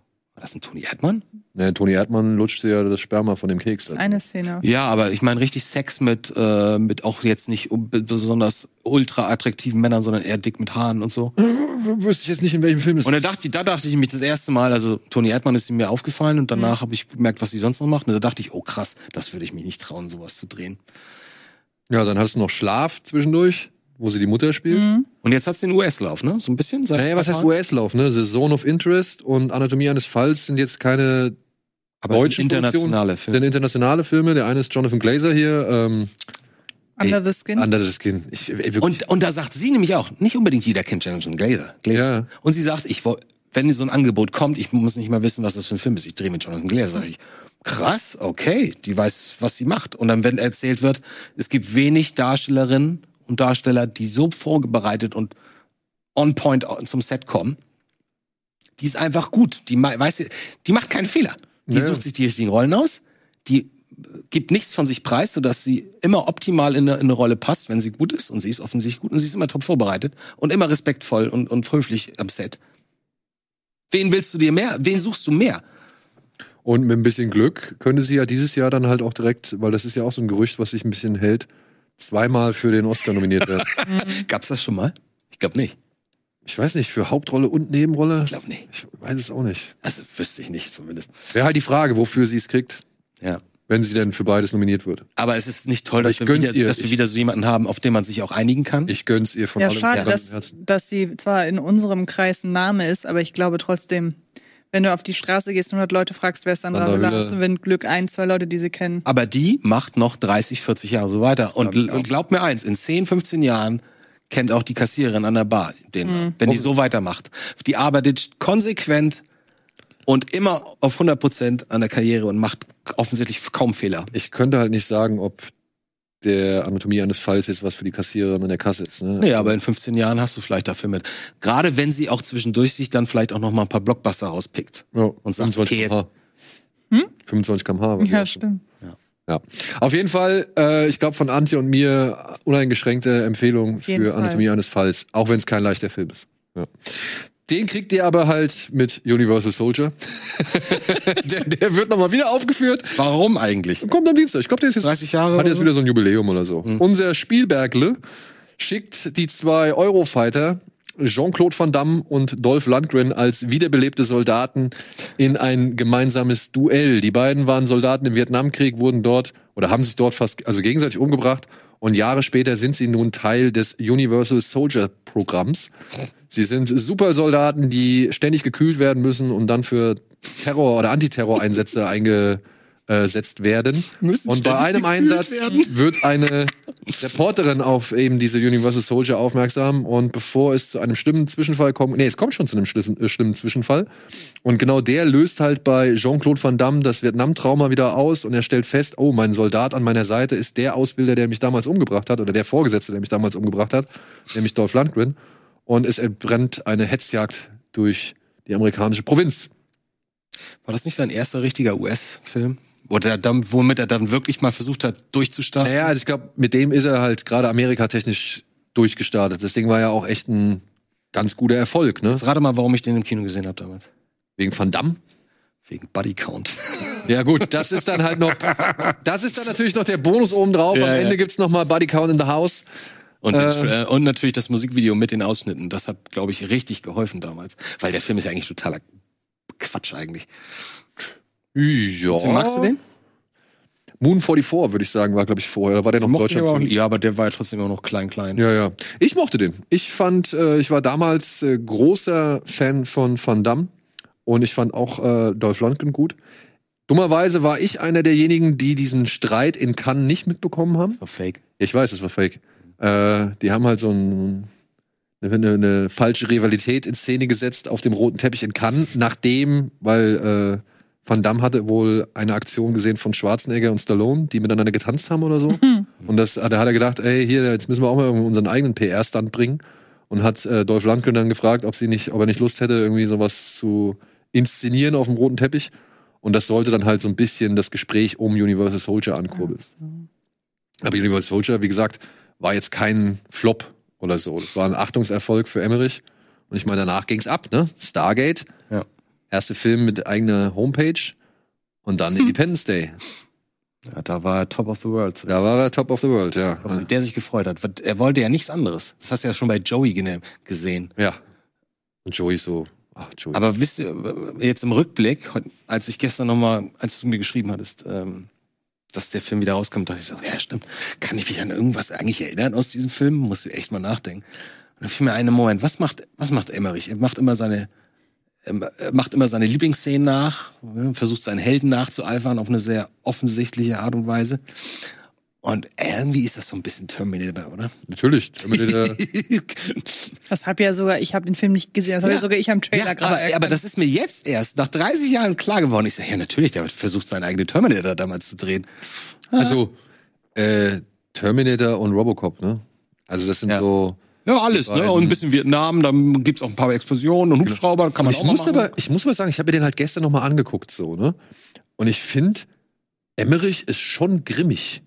Also, Wenn er will. in der, in der, in Moment, wenn er PJ-Rating haben will. Ja, aber in dem Film ist er halt echt noch sehr grimmig, weil da gibt's diverse Szenen, die wirklich nur auf den, auf die Gewaltspitze hinauslaufen. Da stand eben Uncut. Ja. Hast du damals die, eine normale Damals Version? habe ich die, die geschnittene Fassung gesehen. Also jetzt quasi das erste Mal richtig mit Blut. Nee, die Uncut-Fassung existiert schon länger. Den gibt's ja als Mediabook und, und Steelbook So, und was weiß ich so. Hm. Aber ähm, jetzt mit wirklich, dass das auch im Kino so war. Im Kino habe ich die Fassung nicht so gesehen. Ja, also das ist alles zum Beispiel Ralf Möller, wenn er dann abgeknallt wird am Anfang in diesem Staudamm so, wo er da diesen Arbeiter spielt mit seinem komischen Werkzeugkasten. Das siehst du viel expliziter. Es gibt so wirklich drei, vier Momente, wo Emmerich einfach richtig auskostet, dass da jetzt gerade Gewalt stattfindet. So. Frage ist, wollte Emmerich das damals, dass es, dass diese kleinen Momente nicht drin sind? Oder hat das, die- hat das die, haben das die Produzenten ihm gesagt? Ich glaube, wenn es eine geschnittene Fassung gibt, die als Erstfassung verkauft wird, ist das nicht unbedingt der Wunsch des Regisseurs. Aber viele machen das ja, ähm, um zensiert zu werden, damit andere Punkte dann durchkommen. Also, wo, in welchem Film war das, wo sie so extra ultra brutale Sachen eingebaut haben, damit das dann rausgeschnitten wird und jeder sagen kann, ja, ist geschnitten, aber der Rest bleibt drin? Auch irgendwie, ich glaube sogar irgendein Scorsese war das. Ja? Ja, ich weiß aber nicht mehr. Ja. Egal, Universal Soldier. Ähm, ich gucke mir immer noch wieder auch gerne an. Es ist halt einfach ein quatschiger Spaß über zwei Supersoldaten, die sich äh, gegeneinander bekriegen. Wie jung Van Damme da noch. Ey, wie Van Damme wirklich, ne? Und äh, ist auch immer lustig noch in diesen ganzen Anfangsfilmen von Van Damme. Da wird ja immer wieder versucht, irgendwie eine Herleitung zu schaffen, warum er halt so einen Akzent hat. Echt? Ja, ja, klar, er heißt ja hier wieder Devro.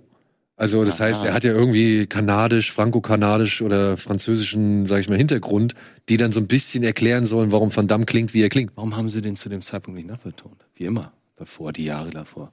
Ich denke mal, die werden, ja, keine Ahnung. Komisch, ne? Dabben ist halt auch nicht so unbedingt. wann ist das? 92 gedreht oder so?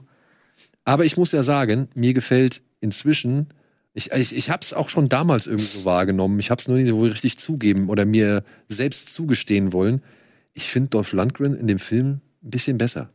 Ja? Ja. Du meinst von der Aura? Von der Aura, vom Schauspiel her, also Dolph Lundgren hat deutlich mehr Spaß und äh, macht irgendwie deutlich coolere, äh, sag ich mal, dem gelingen deutlich irgendwie eindrucksvollere Mimiken und Szenen.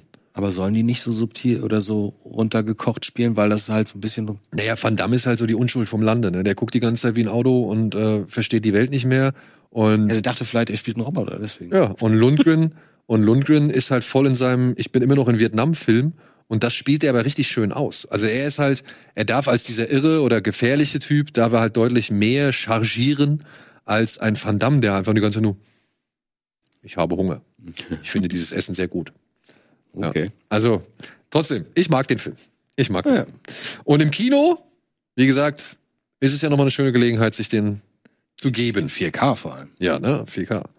So, dann haben wir noch ein paar Streaming- und Mediathekentipps. Ich würde mit den Mediathekentipps mal schnell anfangen. Oh, herrlich. Da haben wir zum einen Chaplin. Guckt euch den Film doch endlich mal an. Sir Richard Attenborough versucht das äh, wirklich bewegte Leben von Charlie Chaplin, dem äh, Theaterdarsteller, der in der Filmindustrie zu einem wirklichen Genie wurde, äh, darzustellen, was nicht so ganz gelingt, weil es doch eine Fülle an Material ist, die hier auf zweieinhalb Stunden, glaube ich, runtergedampft wird. Ähm, Chaplin, der halt, wie gesagt, seinen Werdegang in Hollywood macht, aber dann halt Probleme mit dem FDI bekommt, eben aufgrund der Tatsache, weil er ziemlich junge Ach so. Beziehungen, Partnerinnen für. war, das, war das im Film so? naja, dachte, das war eher die Kommunistenpeitsche da. Ja, aber im Film wird es auch thematisiert, dass Weil- eine. Ja, aber das war doch, damals hat das doch niemand interessiert, ob der eine 16-Jährige oder eine 15-Jährige heiratet. Deswegen wundere ich mich gerade. Naja, aber er jetzt sag doch mal, wer ihn spielt. Robert Downey Jr. Und wie gut spielt Robert Downey Jr. Charlie Chaplin in diesem Film? Ja. Unfassbar. Also, wenn man sich diesen Film anschauen sollte, dann auf jeden Fall aufgrund von Downey Jr.'s Leistung. Die ist nämlich wirklich toll. Und, Und naja, Peter Parkers Mutter heißt die Marissa? Tomei? Marissa Tomei spielt da auch mit. ja. Unfassbar. Und äh, Dan Aykroyd spielt noch mit und noch ein paar andere bekannte Nase. ist alles drin. Da, wenn, wenn man Filme machen mag, wenn man sich interessant, interessiert für, für die Geschichte des Filmemachens, wenn man wissen will, wie Chaplin von, vom Tramp zum Multi-Blockbuster-Produzenten geworden ist. Aber sowohl die minderjährigen Mädchen als auch eben noch so ein Trouble mit dem FBI, die wurden ja ihm so gesehen als Gründe, beziehungsweise das hat ja mit dafür gesorgt, dass er ins Exil gegangen ist nach Europa. Ich habe immer im Hinterkopf, dass es ging eher darum, dass alle ihn für einen Kommunisten gehalten hier. Es war doch Gut, aber- McCarthy-Ära. Ja, aber das wird ja dann wahrscheinlich trotzdem aufgrund einer Schwierigkeit mit dem FBI. Ne? Also wer hat sonst die Mittel, zu sagen, du bist plötzlich ein Kommunist, obwohl du keiner bist? Gut, aber das mit den Kids, also das erinnere ich nicht. Also es wäre logisch. Ich frage mich nur gerade, ob das jetzt im Film das Thema größer gemacht wurde, als es tatsächlich damals war. Weil, wie gesagt, ähm, 60er, 70er, ich meine, das war, war quasi Ja, ich will sagen, eher Ähm, früher war es nicht so ein Thema. Ich glaube, irgendwann wurde es ein Thema. der wilde Westen, so was das angeht. Und äh, das hat niemand interessiert, leider. So, dann haben wir noch was. Äh, in der ARD-Mediathek. Was sehen wir, wenn wir zum Himmel schauen? Das ist ein Film, den ich noch nicht kenne, aber der ist jetzt gerade in der ARD-Mediathek erhältlich und den möchte ich mir anschauen, weil ich habe ziemlich viel Positives gehört. Hast du den gesehen? Nee, sagt mir nix. Da geht es um ein Paar, die wollen sich in einem Café wohl treffen, wenn ich es richtig verstanden habe, aber dann werden sie verzaubert, sodass sie plötzlich anders aussehen. Deswegen verpassen sie sich in einem Café oder in dem Café, also zu dem Date, das sie vereinbart haben. Das ist mir eine Geschichte. Und ähm, das, also wie gesagt, in der Kritik, die ich gelesen habe, hieß es auch, den Film in seiner Handlung zu beschreiben, ist eigentlich fast unmöglich. Es soll halt ein sehr märchenhafter Film über eine Romanze sein. Und äh, Was ist denn das für eine Schriftart? was meinst du? Was ist, also Ach was so, das habe ich keine Ahnung. Das ist das ein diese- iranischer Film oder? Vielleicht ist das eine, äh, vielleicht der junge Mann, äh, der der Regisseur kommt aus Tiflis und äh, ja hat den Film sowohl geschnitten als auch inszeniert. Alexandre Koberitze. Wo liegt diese, äh, Tiflis? Ich bin gerade blöd. Wo, wo genau? Serbien? Tiflis? Ich weiß es auch nicht. Äh, ja, das ist tief, das ist das ist die Schrift. Georgien. Georgien. Ach so. Das ist das wird die georgische Schrift Alles sein. So sieht es hier aus. mhm. Bevölkerungsreichste und Und größte. soll das, soll das was können? Wie gesagt, ich habe viel Positives über diesen Film gehört und deswegen habe ich ihn einfach mal jetzt äh, hier mit reingebaut. Goldener Bär? Contender? Ja, der hat irgendwie auf der Berlinale sogar in einem Preis was gewonnen.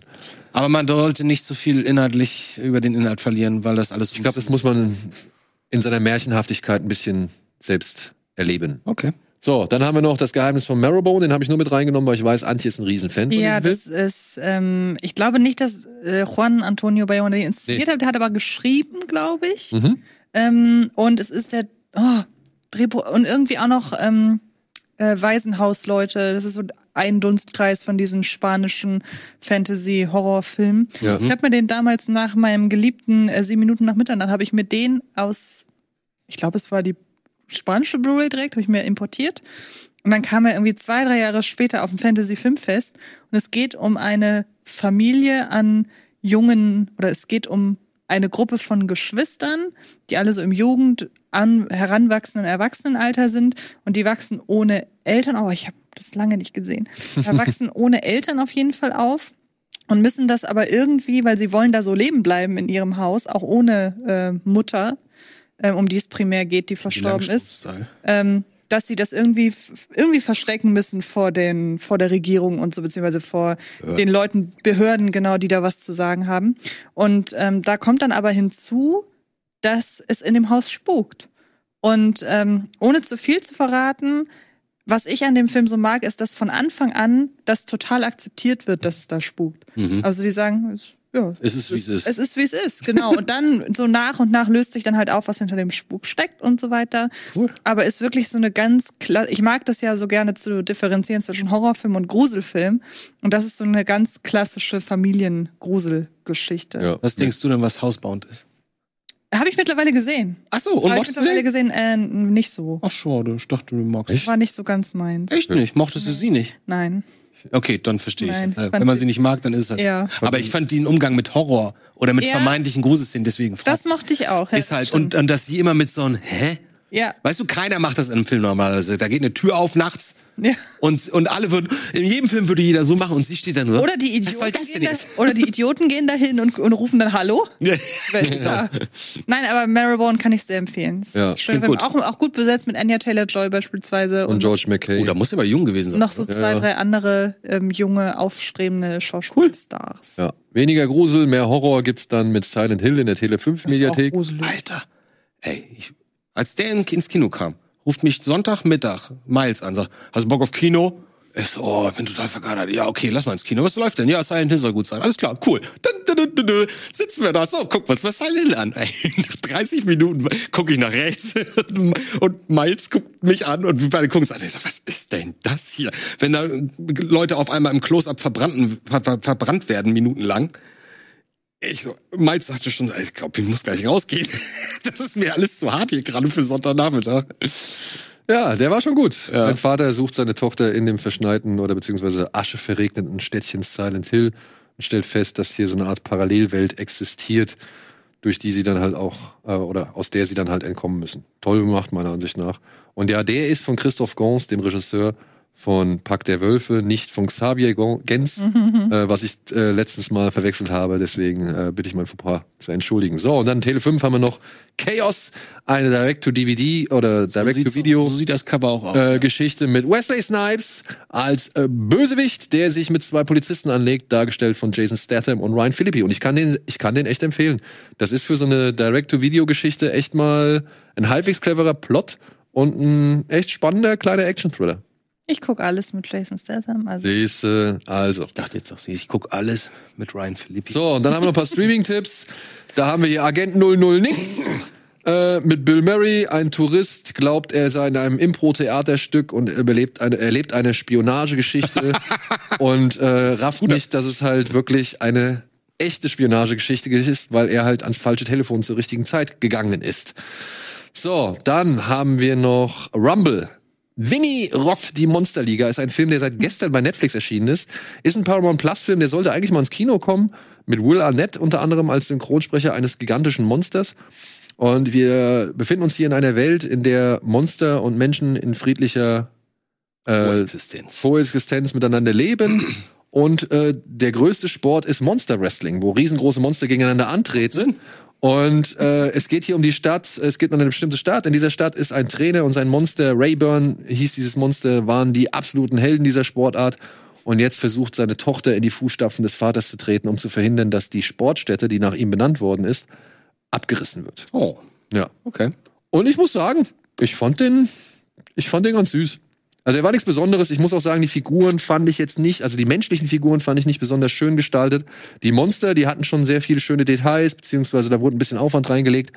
Und auch in die Welt wurde ein bisschen Aufwand reingelegt, weil halt ständig klar wird, welche Dimension das eigentlich nimmt, weil er ist halt, keine Ahnung, 15 Meter hoch und 12 oder 21 Tonnen schwer. Und dann müssen sie halt immer im Gegensatz dazu die kleinen Menschen irgendwie zeigen. Aber die Menschen an sich sind sehr einfallslos gestaltet, so. Das fand ich irgendwie ein bisschen schade. Aber ich war am Ende dann doch, obwohl das alles so ein, so ein typisches Sports-Aufstiegsdrama, Underdog-Drama ist. Wrestling ist ja sowieso in seit ein paar Jahren. Genau, ähm, und das verläuft halt schon nach sehr konventionellen äh, Situationen. Aber ich muss sagen, trotzdem am Ende ah, war ich schon ein bisschen gerührt. Ich denke da so ein bisschen an diesen Roboter-Animationsfilm. Ja, Stil. Stil, mit, mit Steven noch, ne? Mit Hugh Jackman. Ja, ja, äh, genau. Real Steel. Das erwarte ich davon. Ja, sowas in der Cartoon. Richtung kann man machen. Nur kurze Nachfrage, du hast gerade gesagt, es ist ein Paramount Plus Film, aber er kommt zu Ein Paramount-Film. Netflix. Es war ein Paramount-Film. Ach so. Der sollte eigentlich mal ins Kino kommen. Aber er kommt zu Netflix. Er ist jetzt bei Netflix. Okay.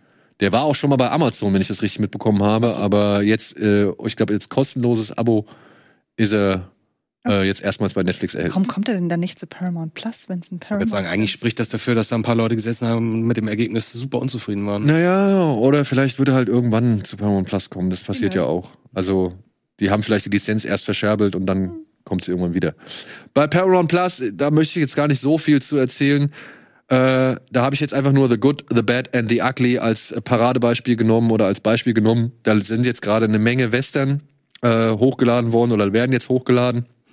Unter anderem Magnificent Seven von, von 1960, äh, 12 Uhr mittags oder High Noon, der damals äh, Rio Grande, Posse und halt äh, The Good, The Bad, The Ugly. Also da gibt es eine ganze Menge Western, die jetzt gerade bei ähm, Paramount Plus landen und ich wollte jetzt mal, oder habe halt einfach jetzt The Good, The Bad and The Ugly für mich eine der besten Western aller Zeiten, wenn nicht sogar der beste Western aller Zeiten, neben Spiel mir das Lied vom Tod. Für mich gesehen, persönlich Mhm. gesehen, äh, habe ich jetzt einfach mal nur als Stellvertreter genommen. Es geht hier um drei Leute, die unabhängig voneinander einem Goldschatz oder einem Geldschatz hinterherjagen, der auf einem Friedhof versteckt ist. Und alle drei haben unterschiedliche da endet Informationen. Und da endet es auch, genau auf einem Friedhof. Aber der Film links davon macht mich sehr neugierig. The Palma, Ja, ist das über De Palma eine Doku? das ist die Doku, die etwas schon älter ist, äh, die über Brian De Palma, die jetzt halt bei Paramount Plus äh, frisch rausgekommen ist. Kann ich jedem empfehlen. Tolle Doku, macht sehr viel Spaß. Vor allem, wenn man halt da irgendwie so ein bisschen mal auch die ganzen Anfänge von den Jungs irgendwie mit äh, erfährt. Denn, also als ich das zum ersten Mal gesehen habe, da siehst du dann so ein Bild. Lukas, Milius, äh, Spielberg, Scorsese, alle in so einem Strandhaus, alle am Party machen, alle irgendwie eine Clique, eine Crew. Absurd, ne? Ja, De Palma war mit dabei, äh, Coppola war mit dabei. Also wirklich, es ist äh, Das waren wirklich Freunde. Das die, waren- hingen nicht, die hingen nicht zusammen rum, weil, die, weil sie alle das Gleiche machen und vielleicht einen ähnlichen Geschmack haben, sondern das waren wirklich Freunde. Ja. So. Und und äh, deswegen, also diese Doku ist wirklich sehr sehr empfehlenswert. Ist seit gestern bei Paramount Plus erhältlich. So und dann haben wir noch zwei Neustarts bei Netflix. Zum einen Bumblebee. Ein Ableger der Transformers-Filme, der aber nicht mehr ganz mit der Michael Bay-Serie korrespondiert, sondern irgendwie so unabhängig davon funktioniert. Hier findet eben eine junge Frau, die ein bisschen, wie soll man sagen, Turmspringen verrückt und, und Auto verrückt ist, äh, findet einen ja, Roboter aus dem All, der sich in einen Käfer verwandeln kann. Nee, hier ist es ein Trans M, ne? Glaube ich mittlerweile.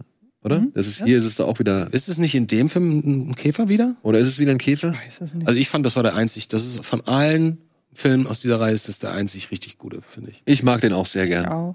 Ich mag den sehr gerne. Äh, Herz am rechten Fleck. Die Action ist halbwegs übersichtlich gestaltet, nicht so ganz wild wie bei Michael Bay. Aber die spielen halt dieses Gefühl wieder aus. Ich entdecke plötzlich in der Scheune dieses, diesen Roboter. Ja. Und was kann man damit alles machen? Und ich werde Freund und so. Und das sind schöne Geschichten. Ich muss nicht immer das, ey, alles danach sehen, was dann danach Großes passiert. Genau, Haley Seinfeld und John Cena sind auch in ihren Rollen jeweils äh, gut aufgebracht. Ich mag auch diesen ganzen Look von dem Film. Ja. Ja, und der ist auch ruhig erzählt. Ja. Das hat so ein bisschen, ich habe damals, ich habe damals gedacht, das ist so ein bisschen Indie-Vibe sogar. Ja, So ich, also ich finde, Independent-Ton. E.T. hätte ich halt jetzt gesagt, so, ne? Also E.T. trifft Transformers. Also, wie gesagt, das ist eine der Transformers-Filme, die mir auch echt mit am besten gefällt. So, und dann haben wir noch ein bisschen Nonsense-Action von Martin Campbell, haben wir vorhin schon drüber gesprochen. Vertical Limit. Ein Bruder muss seine Schwester aus dem K2 retten, wo sie verschollen ist in einer Höhle, zusammen mit einem Milliardär, wegen dem sie auf diesen Berg überhaupt gestiegen ist. Und jeder Satz ist ein Klischee. ja, wirklich. Ey, Aber, wie gesagt, ich habe gestern noch mal geguckt. Drei Minuten 30 geht der Anfang. Jeder hat drei Minuten 30 Zeit. Guckt euch nicht den ganzen Film an. Ihr habt Netflix-Account, guckt euch die ersten drei Minuten 30 von diesem Ja, oder aber auch, ich finde auch, dass man so die letzte Dreiviertelstunde kann man sich auch ganz gut Echt? geben, wenn sie auf den aber, Berg die ersten, sind. aber die ersten funktion die ersten drei Minuten 30 funktionieren so gut. Trotz allem.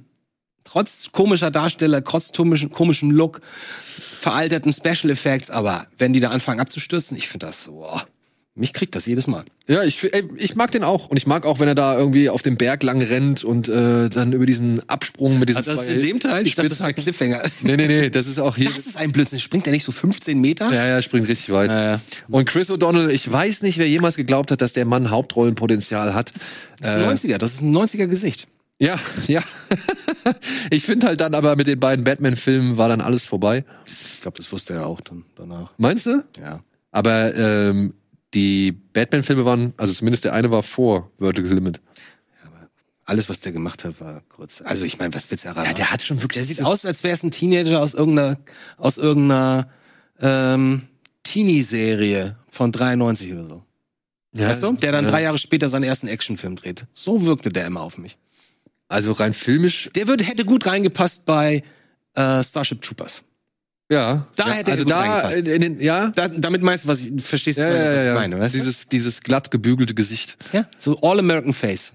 Aber kennst du den? Mhm. Er ist wirklich ein schöner, schwachsinniger Film, äh, wie sie halt auch nicht mehr gemacht werden heute. Also so ein, so ein Heute wäre 90er das, Jahre. Heute wäre das ein Straight Drama, ein Thriller. Ja, oder heute müsste es irgendwie anders aufjazzen, damit es irgendwie eine Daseinsberechtigung im Kino kriegt. Als Asylum-Film oder so. Ja, vielleicht. Weil dieser, dieser Fall, Ja, aber der, kriegt macht jetzt aber zwei auch. Fortsetzungen, ne? wollt- ja, stimmt. Habe ich genau. auch gelesen heute Morgen. Ja. Der ist ja auch quatschig, aber den kannst du auch trotzdem angucken. Ja, ja. Der sieht sogar noch schäbiger Aber der ist ja, ja, der ist Aber auch noch der funktioniert günstiger. auch. Ich meine, hier sind sie ja wenigstens teilweise irgendwie auf irgendeinen Berg geflogen und haben da gedreht, so, ne? Also, und auch gut besetzt, ne? Mit hier, ähm, A, Stuart Wilson, Für drei Minuten. dann hier John Hurt ist das, glaube ich, ne? Ist das Ist John das Hurt? John Hurt? Das ist nicht der andere, der so ähnlich aussieht? Ah, ist auch egal. Du, wir müssen auch, äh, Ja, Scott Glenn. Scott Glenn. Glenn. Ja. Bill Paxton, äh, Robin Tunney. Also, und hier Ben Mendelsohn in der ziemlich frühen Rolle als dieser Bergsteiger-Kiffer. Oder beziehungsweise- Ben Mendelsohn Ja, ja, das ist Ben Mendelsohn. Der eine von Was? diesen, dieses Duo von diesen beiden Jungs, die da halt. Der musste 18, 19, 20 Ja, der war richtig jung da. Wow. Ja. Okay. So, und liebe Leute, äh, einen kurzen Hinweis noch. Auf Netflix ist jetzt auch gerade Javan erschienen. Das ist der zweite Shahrukh Khan-Film aus diesem Jahr. Ein wirklich sehr aktueller, ähm, das ist jetzt, glaube ich, sogar ein Bollywood-Blockbuster, weil der ist in Hindi original gedreht worden. Den könnt ihr aber nur sehen, wenn euer Profil in der englischen Sprache ist. Wieder, immer noch? Ja, sonst wird er nicht angezeigt. Und er ist jetzt sogar im Extended Cut auf Netflix erhältlich. Und bitte, wenn ihr Bock habt, gebt dem eine Chance. Das ist wirklich A, Message the Movie. Ja, aber auf der Moment, anderen Seite. wie lang? Sag mir, wie lange er ist. Der ist über zwei Stunden locker. Ja gut, aber keine vier. Nee, nee, nee. Gut. Zweieinhalb ungefähr. Okay. Ähm, es ist, er spielt unter anderem den Oberaufseher eines Knastes, eines Frauenknastes, der mit Insassen aus diesem Frauenknast Terroranschläge verübt, die ganz Indien in der Infrastruktur erschüttern, um halt auf einen gewissen Punkt in der indisch, also auf diverse Fehlleistungen oder Fehlverhalten der indischen Regierung hinzuweisen.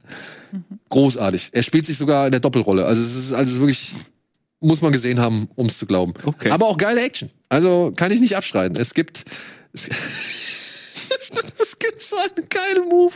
Da springt er von einem Motorrad ab. Das Motorrad dreht sich ohne ihn drauf im Kreis um ihn rum. Er nimmt, glaube ich, eine Zigarre und snickt die Zigarre in den offenen Tank dieses Motorrads, um es dann als Bombe umzufingen zu So funktionieren. ein Film ist um damit so einen Lastwagenkonvoi zu stoppen. So ein Film Ja, ist das. so ein Okay, Film ist das. Okay, so. okay. Und wer jetzt keinen Bock, also wer jetzt noch nicht die alle zehn Finger danach leckt, dann lasst die Finger.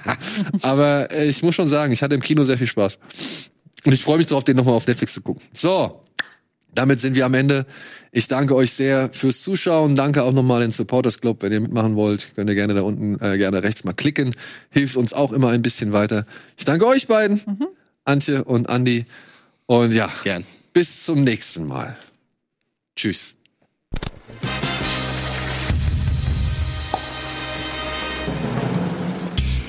Diese Sendung kannst du als Video schauen und als Podcast hören. Mehr Infos unter rbtv.to/kinoplus.